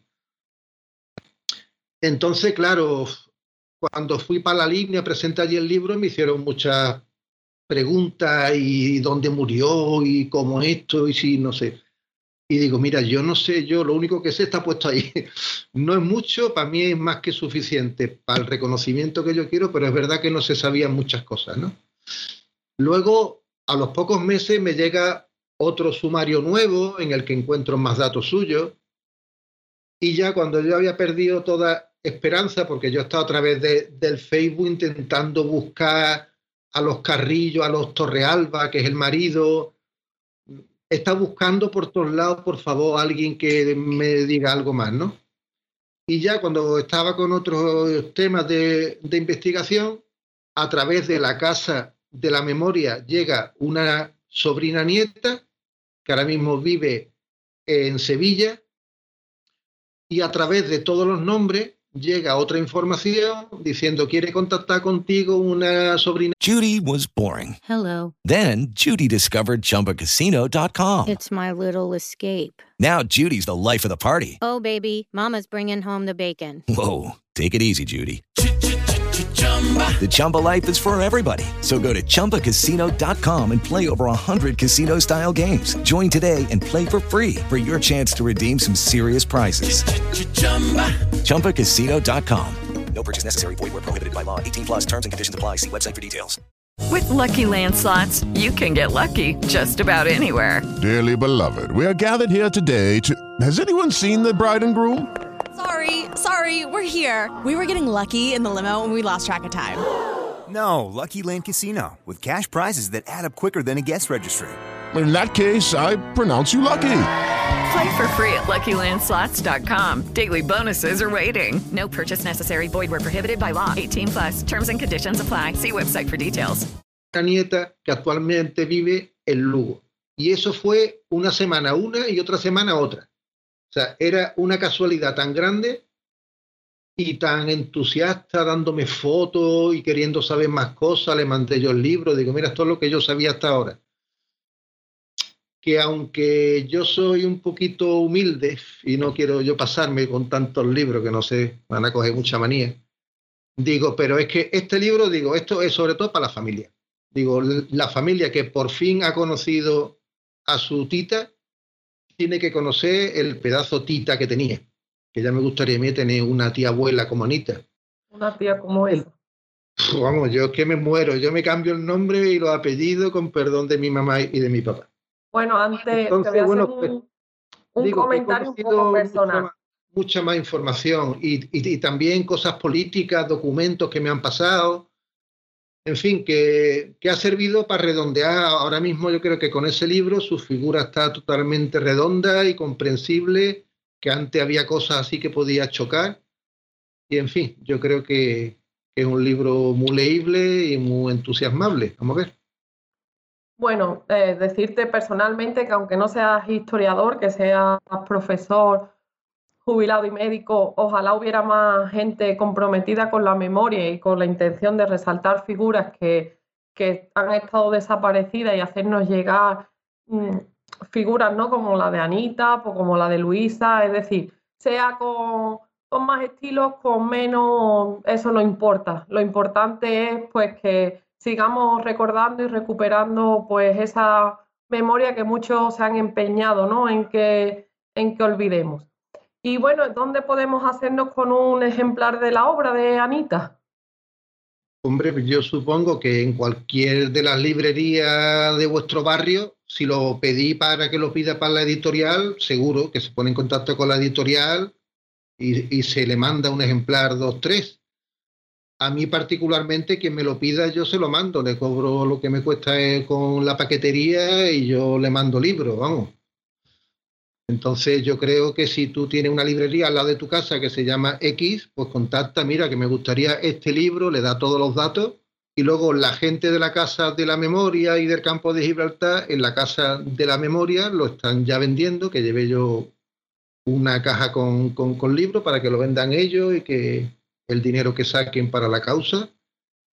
O sea que si la gente vive por allí, en los barrios, en San Roque, pues la Casa de la Memoria allí lo puede comprar. Bueno, estás actualmente eh, totalmente eh, concentrado ¿no? en, la, en la figura, como hemos dicho, de mujeres librepensadoras, gaditanas y, y andaluzas. Actualmente es cierto que las mujeres tenemos algo más de visibilidad, pero que seguimos un poco a los pies de una sociedad bastante machista y bastante desigual. ¿Piensas que se puede separar una transformación social de izquierda verdadera del feminismo? Hombre, yo creo que no, y todas estas librepensadoras, que son todas republicanas del siglo XIX, por supuesto que eran todas feministas y republicanas, es que, y anticlericales y laicas, eh, todo eso en la historia nuestra es que eso va en un mismo paquete, es que no puede ser de, de otra forma, ¿no? Entonces yo creo que también es muy ilustrativo, muy enriquecedor ver cómo todas estas feministas pioneras, librepensadoras, cómo hacían algo muy global, ¿no? Su anticlericalismo, la educación de la mujer, la instrucción de, de, de las obreras, de las niñas y el republicanismo, que siempre cada una a lo mejor era de un partido o de otro, ¿no? Había muchas tendencias republicanas. Entonces yo, por supuesto, que con ella, con Amalia, con María Marín, con todas ellas, Dolores Cea, eh, tan republicanas y feministas como ella, pues yo creo que pocas hoy, hoy día, ¿eh? y que se entreguen ahí a la causa y que mueran diciendo viva la República, como murieron ellas, pocas hoy día pueden decir yo voy a morir diciendo viva la República. De hecho, vivimos en un vacío ideológico, ¿no? Que sobre todo esta posmodernidad que vivimos actualmente, en el que la lucha de la mujer se desvirtúa muchas veces o se infravalora. Además, bueno, pues tenemos numerosos partidos atacando, ¿no? Esa lucha feminista con conceptos como feminazi o dejando entrever que la lucha feminista es solo una moda pasajera, que es algo que no es necesario ya, que está de pasada. ¿Qué le dirías tú a esas mujeres jóvenes? Además, como profesor, que bueno, pues tenemos la suerte de estar en contacto con niñas y niños de edades muy, muy diversas y además muy importantes. ¿Qué le dirías tú a esas mujeres jóvenes que piensan que ya no es necesario luchar o que se conforman con la situación actual y que creen que todo está ganado y que ya no queda nada por conquistar? Bueno, no sé, yo le diría muchas cosas, pero en una hora de clase que tenemos, Hombre, yo creo que todavía el concepto de lo que es el feminismo quizá no se entiende. Es algo tan sencillo y tan simple como que feminismo es igualdad entre hombres y mujeres. Y, entonces, si tú tienes eso claro, poco más puedes decir en contra, ¿no? Y que realmente no hay igualdad entre hombres y mujeres.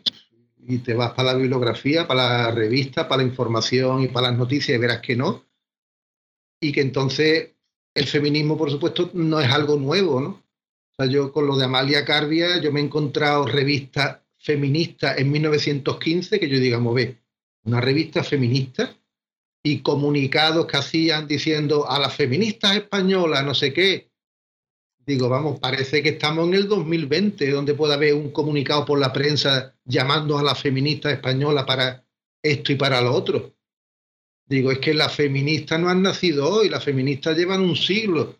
Y en Andalucía había, y en Cádiz, y en, y en todo el Estado, ¿no?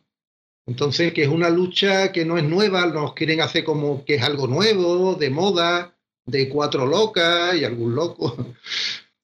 Pero yo creo que, se demuestra con la investigación que yo he hecho que el feminismo tiene un recorrido larguísimo y que no es la Segunda República y Clara Campoamor y Victoria Ken, que por supuesto una reverencia, pero que no nacieron de la noche a la mañana, que tuvieron una escuela anterior de feministas anteriores. ¿Sabe? Entonces, no sé, yo creo que le hablaría de la historia. La historia te enriquece mucho y lo ve con una perspectiva, ¿no? Sí, porque digamos que es fundamental que no podemos olvidar ¿no? que ellas fueron las pioneras en los derechos, en la lucha por los derechos de la mujer, que es importante recordar su vida y su lucha y por lo que dieron su vida además, porque dieron su vida, para comprender que no somos las primeras, pero que tampoco seguramente seremos las últimas, porque esta lucha pues queda mucho recorrido, pero que mm. tenemos que seguir peleando y sobre todo tenemos que hacerle un homenaje a todas ellas que pusieron su primera piedrecita para que nosotras pudiéramos en la actualidad pues trabajar, ¿no? Mm. Eh, si quieres decir algo sobre la figura, lo que pasa que, bueno, sé que es muy complicado resumir, pero de Amalia Carbia, de Dolores Sea o María Martín. No sé, vamos a ver, es el, salvo la cuña de Anita Carrillo que se me ha metido en mi vida así en los últimos meses.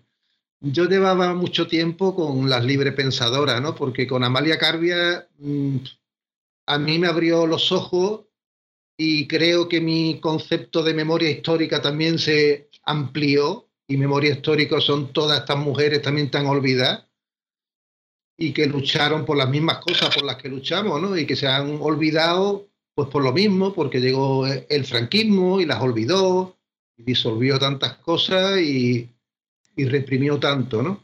Por ejemplo, Amalia Carbia, que fue, tuvo un proceso por ser eh, vicepresidenta, a ver si me acuerdo, del, de la Asociación de Derechos Humanos en Valencia y fue acusada por eh, auxilio a la rebelión, que tenía ya casi 80 años y luego por la masonería otro proceso y estuvo cuatro o cinco años pendiente con llamadas al juzgado, súper enferma, súper anciana. Digo, es que son, es que son de verdad lo que no hay, ¿no? Entonces, a mí me da mucha pena, ¿no? Y digo, ver lo que ha sufrido esta mujer y por ser tan, tan coherente, ¿no? Entonces, yo lo, lo único que te quiero decir para terminar, que ya estamos tardando mucho, que yo, antes que investigador, soy activista y yo, yo no escribo un libro para tener el libro, ¿no? Yo escribo el libro y después tengo que hacer más cosas. Entonces, a mí se me metió en la cabeza que en Cádiz tenía que haber una ruta de Amalia Carbia, una ruta histórica. En Cádiz hay otra ruta que es la ruta de Fermín Salvochea, un monstruo que tenemos ahí en Cádiz. Pero es que en Cádiz teníamos una monstrua que era Amalia Carbia y hasta que no se ha conseguido, pues no he quedado yo tranquilo. Ahí actualmente hay una ruta histórica en cuatro puntos, al menos en cuatro hay unos azulejos que van recordando la vida de Amalia Carbia. Este lunes el ayuntamiento por fin me ha autorizado, hay una placa de Ana Carbia, de su hermana, en la calle donde nació, una pionera del sufragismo en el Estado español.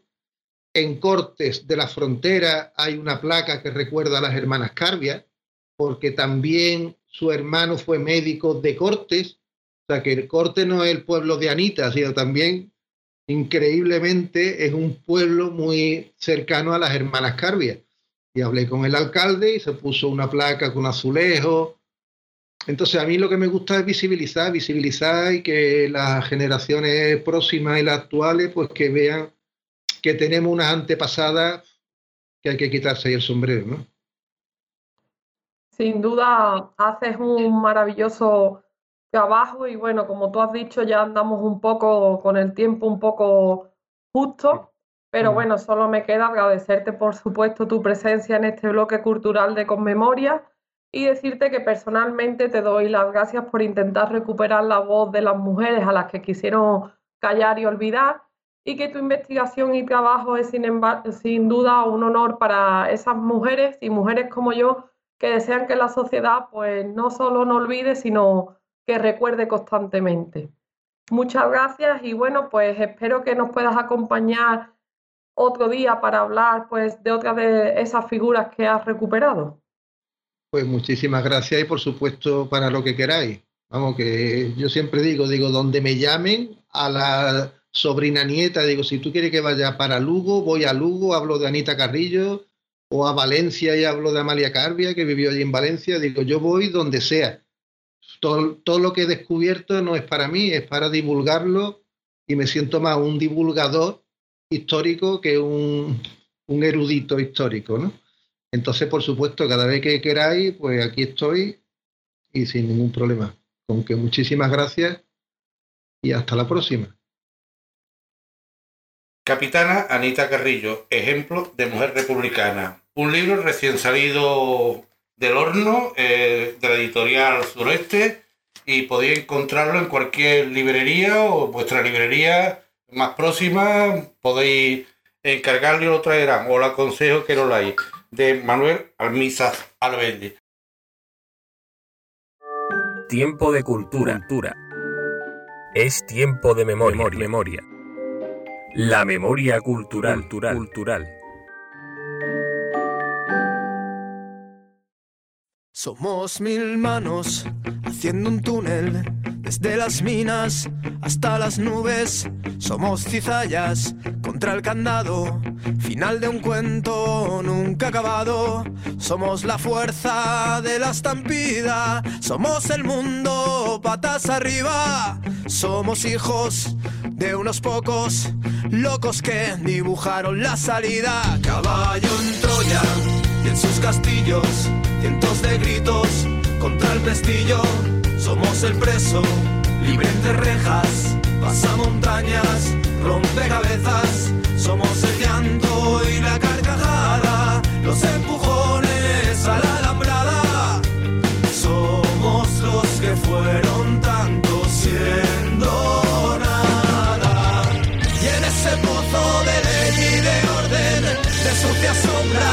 de servidumbre, pasa que ustedes nos odian, pasa que ustedes nos odian porque somos los hijos de los versos,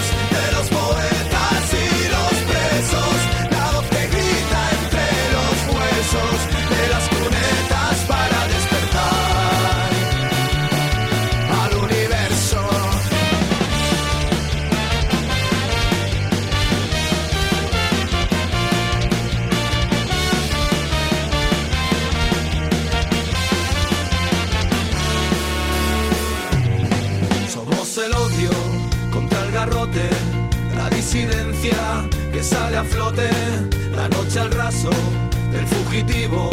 Somos el puño con el latido, la primavera más valenciana. Somos la escuela multiplicada.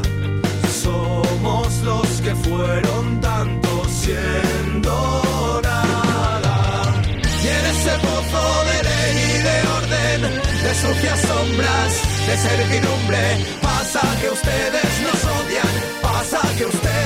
nos odian porque somos los hijos de los versos, de los poetas y los presos, la voz que grita entre los huesos, de las cunetas para despertar. ¿No te encantaría tener 100 dólares extra en tu bolsillo? Haz que un experto bilingüe de TurboTax declare tus impuestos para el 31 de marzo y obtén 100 dólares de vuelta al instante. Porque no importa cuáles hayan sido tus logros del año pasado, TurboTax hace que cuenten. Obtén 100 dólares de vuelta y tus impuestos con 100% de precisión, solo con Intuit TurboTax. Debes declarar para el 31 de marzo. Crédito solo aplicable al costo de la presentación federal con TurboTax Full Service. Oferta sujeta a cambios o cancelación en cualquier momento. Hola, buenos días, mi pana. Buenos días, bienvenido a Sherwin Williams. ¡Ey! ¿Qué onda, compadre?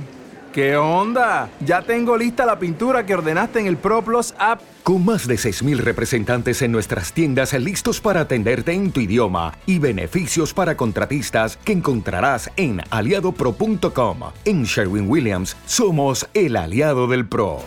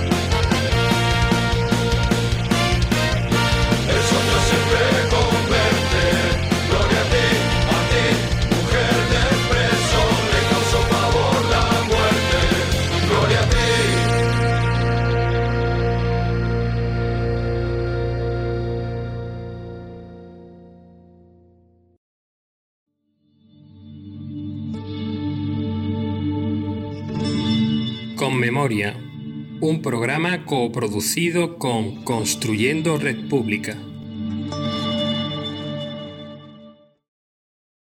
Se encuentra con nosotros Eva Oliva, militante del PC e Izquierda Unida y concejal de Adelante Sevilla en el Ayuntamiento sevillano, responsable en él de memoria histórica. Eva, en primer lugar me gustaría saber si ser la responsable de memoria en el Grupo Municipal de Adelante Sevilla viene por tu antecedente de luchadora memorialista en la Asociación Verdad, Justicia y Asociación Sevillana Verdad, Justicia y Reparación, de la que era su presidenta. Bueno, buenas tardes, gracias por, por, permitirme estar en, en, este programa. Mis felicitaciones por el trabajo que, que, lleváis a cabo. Y bueno, yo supongo a la pregunta que me haces que mucho ha tenido que ver. Pero bueno, somos un grupo municipal, Adelante Sevilla, eh, y bueno, y en materia de memoria democrática no titubeamos y lo tenemos pues muy claro.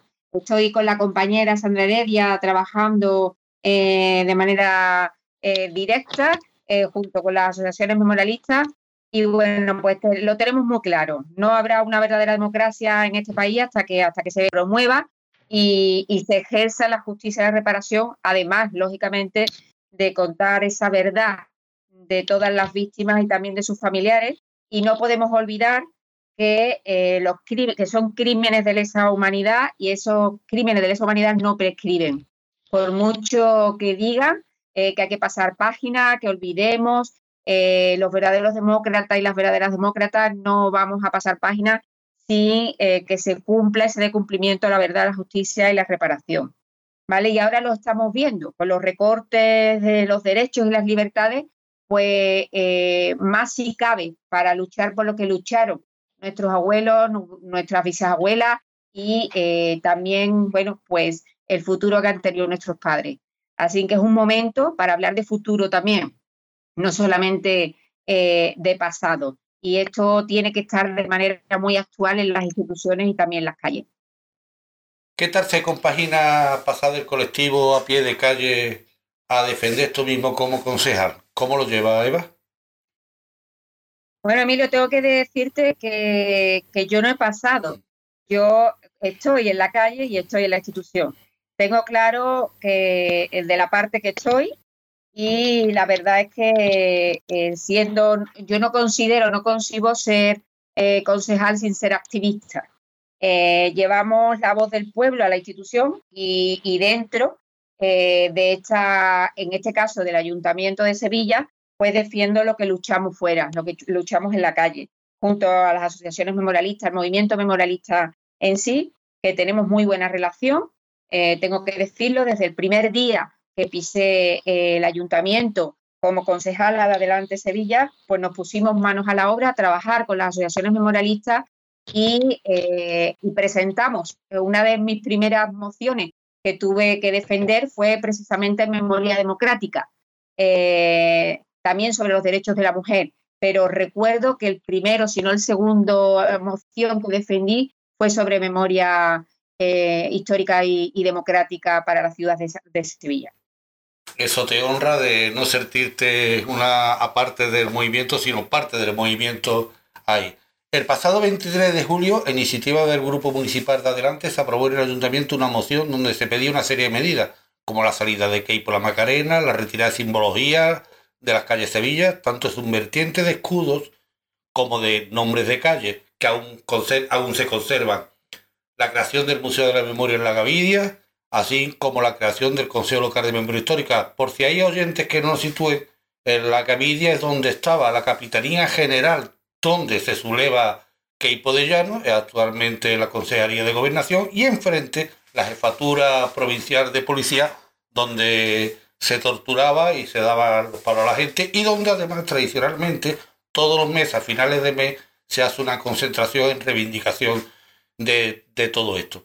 ¿Cómo ve el cumplimiento de este acuerdo, Eva? Bueno, lo has relatado muy bien, exactamente. Eh, yo tengo que decir que aparte de esta iniciativa, de esta moción que se llevó en julio, eh, anteriormente, como ya he dicho que nos pusimos manos a la obra, fue una de las mociones que presentamos en el 2015, antes como Izquierda Unida, eh, ahora como Adelante Sevilla, pero tengo que hacer nombramiento de otras tantas iniciativas que hemos llevado a cabo sobre, bueno, pues de apoyo y, trabajando con las asociaciones memorialistas, condena al golpe militar del 36 y al franquismo, apoyo a la querella argentina, hemos pedido y hemos exigido un consejo municipal que esté regulado y que sea orgánico, cumplimiento de la ley eh, de memoria histórica y democrática de la Junta de Andalucía, eh, respecto a la simbología, respecto a Keipos, respecto a las fosas comunes que tenemos en el cementerio de San Fernando de Sevilla. Eh, y puedo seguir enumerando, bueno, creación de un museo de la memoria en la Gaviria, tal y como, como se ha dicho, eh, el tema de la ranilla, que es un espacio para las asociaciones memorialistas y que también eh, un espacio, por tanto, como casa eh, de memoria o museo de la memoria. Y evidentemente la exhumación de Queipo de Llano, como no podía ser de otra manera, o el, el tema de Gambogá, hablaremos un poquito después. Por lo tanto, esta moción que presentamos es una moción homenaje a las miles y miles de personas que fueron fusiladas, humilladas, desaparecidas, perseguidas, encarceladas, depuradas de sus puestos de trabajo, esos bebés robados de sus madres, que también hemos, pedido, hemos presentado iniciativas al respecto, de los exiliados y exiliadas y muchas otras represalias, eh, sin olvidar también a, a sus familiares. Es un homenaje a todas las mujeres y hombres víctimas del fascismo que lucharon por la democracia, la libertad y la justicia social eso bajo una legítima república que evidentemente fue votada por el pueblo. Y eso es lo mismo por lo que estamos luchando en el día de hoy. Es decir, esta iniciativa, yo, o sea, no podemos desligar la memoria de la República eh, está completamente eh, unida. Eh, esta moción la presentamos porque se cumplían los 84 años del 18 de julio, eh, de ese golpe fascista contra el gobierno democrático de la Segunda República. Y tengo que decir que el país vivió pues, el episodio más traumático y terrorífico de toda la historia. Desde el primer momento que este golpe militar se implantó, eh, pues implantó en la ciudad de Sevilla, en todo el país, un régimen de horror eh, a lo largo y a lo ancho de todo el país. Se asesinaron cientos y cientos de miles de personas y se pasó a la España del miedo, esa España del hambre, de la miseria, convirtiendo a todo el país pues, en una extensa y una inmensa cárcel eh, y se impuso por la dictadura fascista durante que ha durado 40 años y que eh, eh, por desgracia continúa con una monarquía impuesta que no olvidemos que la designó el dictador Franco y que como todos y todas sabemos pues está continua co- corrupta y, y anacrónica. Eso es algo que tenemos que cuestionarnos si este régimen eh, del 78 está caduco a mi entender, está absolutamente obsoleto y caduco. Son 84 años, eh, ni un solo crimen de la dictadura ha sido juzgado, sino todo lo contrario. Se ha establecido la impunidad de quienes cometieron esos crímenes de lesa humanidad eh, o, de quienes dieron la orden, como el genocida que cometió las mayores barbaries fascistas, pues que completamente organizada, y ese es Keipo de Llano, entre muchos otros asesinos. Y que como bien sabemos, la ley de amnistía del 77, pues eh, eh, que continúa vigente, pues permite esta impunidad y, seguimos esperando la nulidad de estos juicios del franquismo, que después hablaremos de la ley estatal, ese anteproyecto que se ha presentado, en la cual esperamos que esta ley de amnistía caiga de una vez por todas. Eh, eh, archivos que, que, encierran pruebas documentales, eh, pues tienen nula accesibilidad, eh, estas más de 100.000 mujeres y hombres que siguen desaparecidos en las fosas comunes y en las cunetas, de los que más de la mitad pues, se encuentran en Andalucía. Y eso la institución tiene mucho que hacer y los ayuntamientos y Junta de Andalucía, evidentemente, para poder de una vez por todas eh, eh, hacer que esos desaparecidos tengan nombre y apellido y se sepan dónde, dónde están, sobre todo para que sus familias pueda mm, despedirse de una manera honrada. ¿no?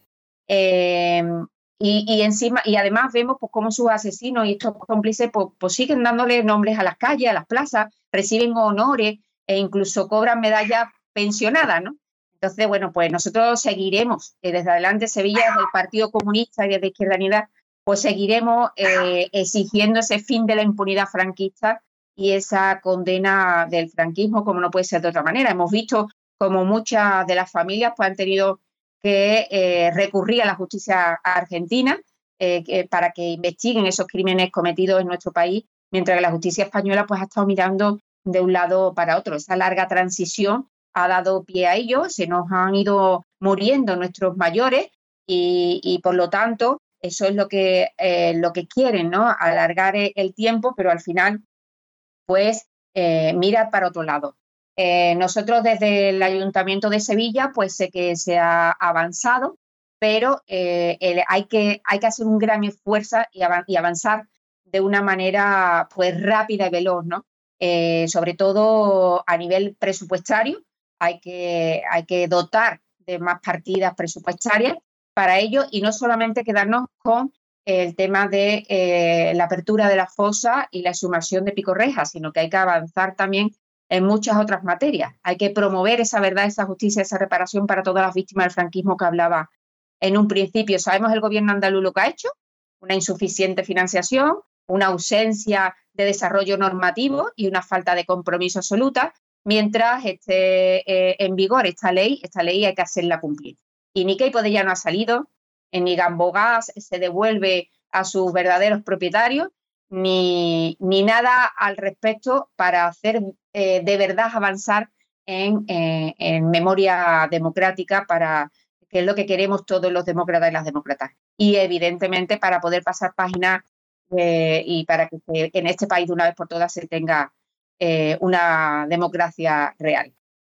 Has nombrado tú antes Ranilla por ilustrar a nuestro, a nuestro oyente. Ranilla es donde se encontraba la, la prisión provincial de Sevilla por donde tenían una galería reservada para los presos políticos y actualmente un centro social y se intenta, como tú has dicho, pues que sirva de, para las asociaciones memorialistas, local para las asociaciones memorialistas. Yo hablaba de el pasado 23 de julio se aprueba, pero tú ya me has además mm, puesto encima de la mesa una batería de iniciativas anteriores. Pero las organizaciones memorialistas se siguen concentrando en la puerta del ayuntamiento para su cumplimiento. ¿Tanto trabajo y tiempo requiere cumplir con esos mandatos? ¿Cómo es? ¿Qué, qué, qué le pasa a este equipo de gobierno que además es socialista de Sevilla, del Ayuntamiento de Sevilla, ante estos temas que, que le tiembla el pulso? ¿Qué es lo que ocurre?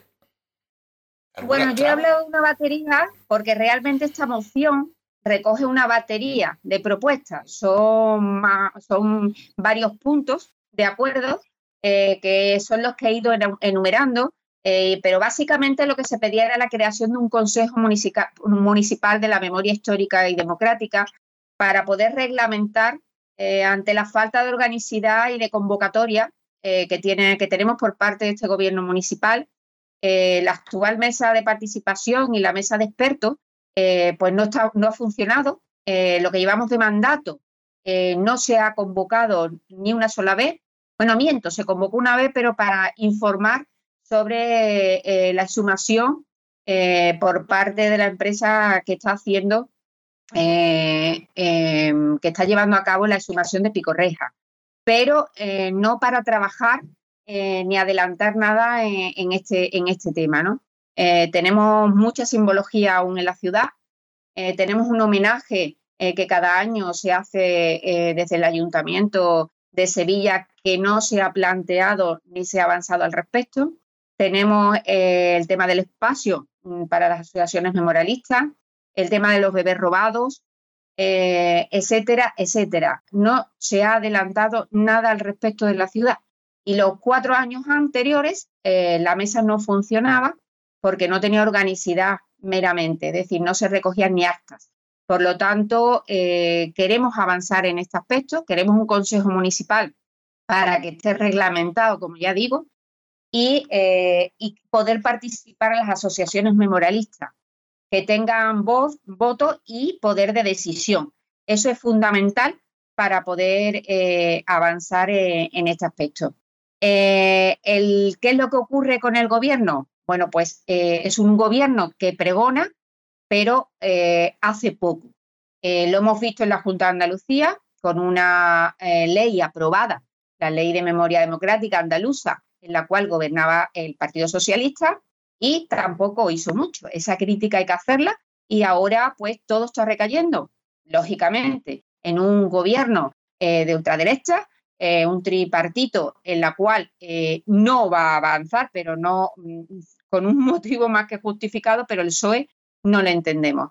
Así que mucho nos tememos que estas políticas de derechas al final también recaen en, en esta materia y bueno, pues mucho pregonar en memoria democrática, muchas medallas que se ponen a la hora de ponerse al lado de las asociaciones memorialistas, pero el otro día recibió el propio alcalde a las asociaciones que, como bien has planteado Emilio, estaban en la puerta del ayuntamiento concentradas el día del pleno municipal y poco les ha dicho o nada, digamos, todo continúa igual y todo está a expensa de que haya una voluntad política. Yo lo resumo en pocas palabras. Voluntad política, partida presupuestaria, si se quiere, evidentemente, y así se podrá llevar a cabo algo más.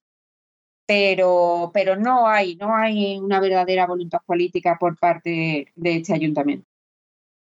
Bueno, Eva, para terminar, la misma pregunta que la hacemos a todos porque creo que es de, de suma actualidad y además tenemos que dar a todos nuestra opinión.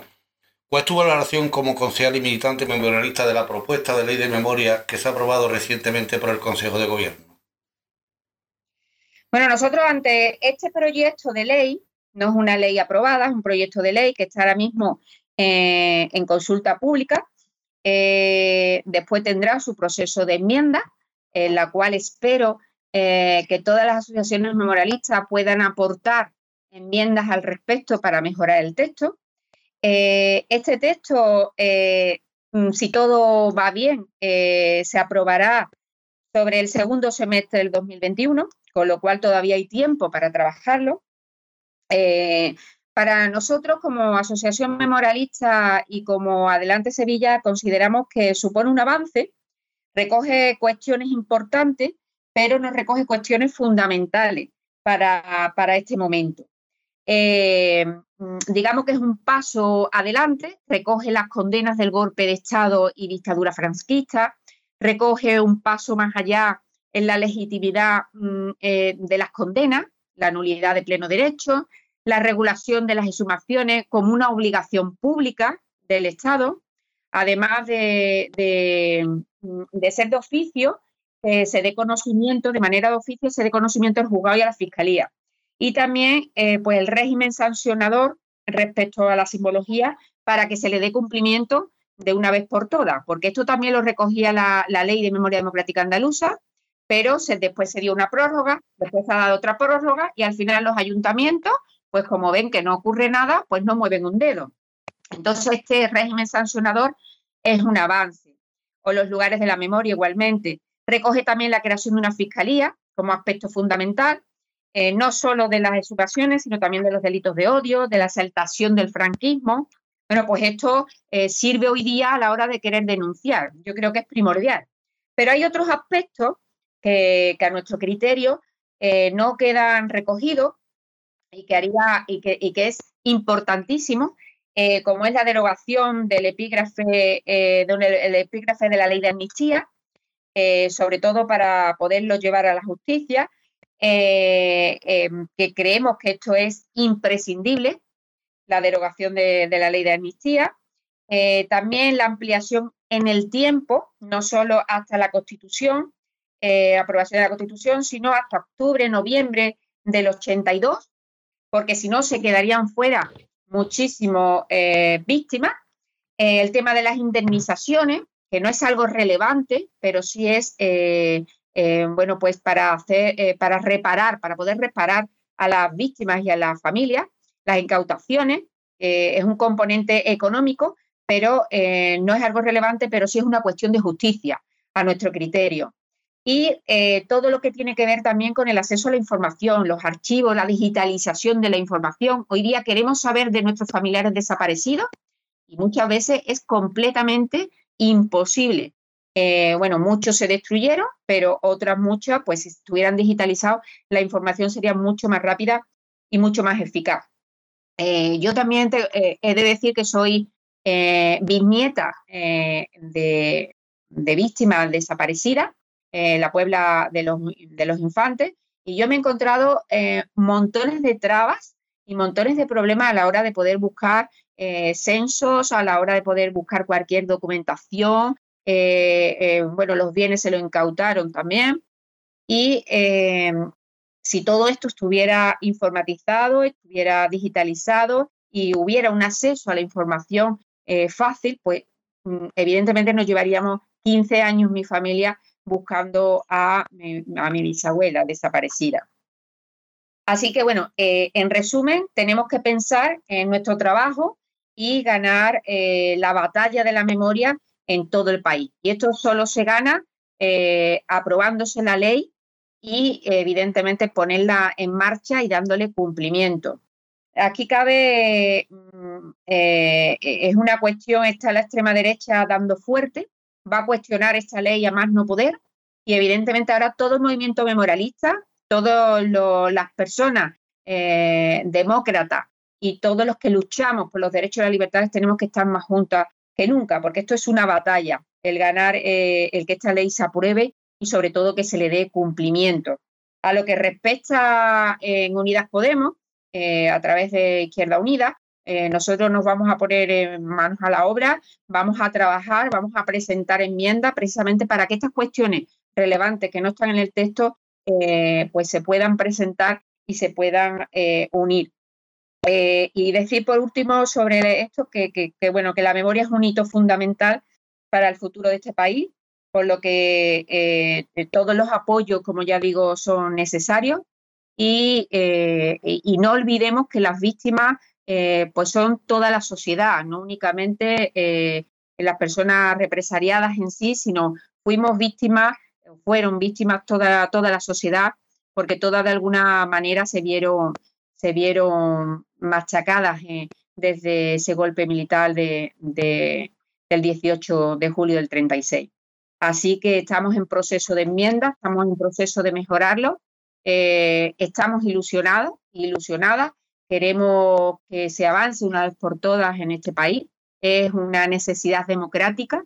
Y, y como ya digo, eh, Memoria y República va unida y de una vez por todas eh, eh, hay que dar fuerte a este sistema capitalista. Es una batalla contra el sistema capitalista, es una batalla eh, contra la impunidad de este país y, y- queremos una democracia y por lo tanto trabajar, y lo digo ya claro y alto, contra este régimen del 78 caduco y, a- y hay que abrir un proceso como ahora hay de participación y de, y de elegir entre, entre monarquía o república porque, porque este país se lo merece y las personas tenemos que vivir de una manera digna. Pues muchas gracias, Eva, Eva Oliva, concejal en el Ayuntamiento de Sevilla por a- Adelante Sevilla, militante del Partido Comunista y de Izquierda Unida. Sabemos que, que tienes prisas porque tienes una reunión a la cual imperiosamente te tienes que marchar. Decirte que tienes las puertas abiertas en esta emisora. Ya sabéis que esta es una emisora que no ha andado dubitando ni tartamudeando a la hora de ponerle un nombre, sino que la radio republicana, la voz de la memoria. Pues Emilio, muchísimas gracias. Yo solamente eh, decir una cosita más, porque el 45 aniversario de los últimos fusilamientos del franquismo, ahí va mi, mi homenaje porque no, no olvidamos y, y porque no hay tiempo, sino esa poesía del alba eh, terminaba, terminaba con ella. Pues muchísimas gracias por la invitación y podéis contar conmigo cada vez que lo estiméis. Pues a ti, Eva, muchas gracias.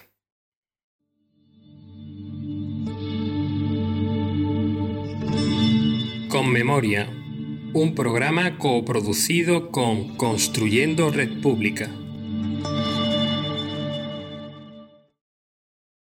Muchas gracias, hemos llegado ya al final de este programa con memoria y recordaros que lo emitimos a las diez y media de la mañana los sábados y que el próximo programa estará con nosotros Francisco Viguera, eh, de- presidente de la Asociación Granadina Verdad y Justicia y también nos acompañará Juan Clemente, escritor sevillano, con su, nos hablará de su re- último libro, La niña que nació sin cuerpo un libro también dedicado, un libro también que trata de memoria histórica. Eh, buenos días y muchas gracias por vuestra escucha aquí en Radio Republicana.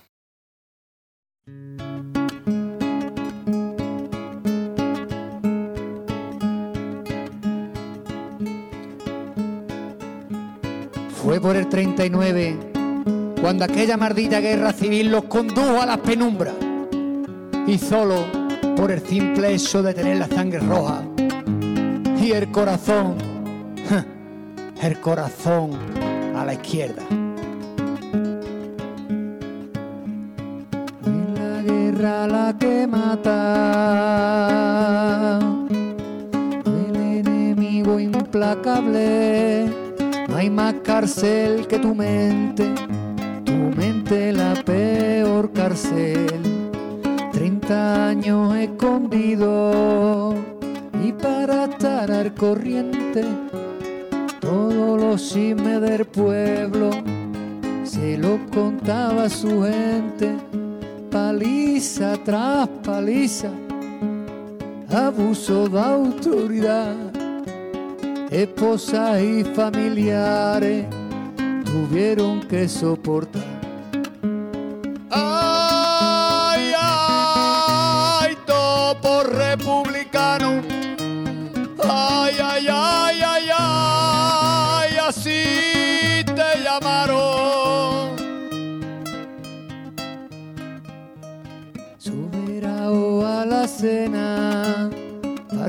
Falso tabique entre suelo. Reuma de la humedad y el escaso movimiento. La radio y la lectura, sus mejores aliados, y así pasaron los días y así pasaron los años, con poca luz o ninguna, un candil o una vela. A mucho este calvario le provocó la ceguera. Ay, ay, topo republicano. Ay, ay, ay, ay, ay, así te llamaron. Con trapo de una mujer se tenían que trasladar, huyendo de la falange, la falange militar. Los hubo con menos suerte, tras muchos años escondidos por un vecino cibato, dieron fin a su destino. Tres décadas, zapatos nuevos, pantalón, chaqueta, su mejor galán.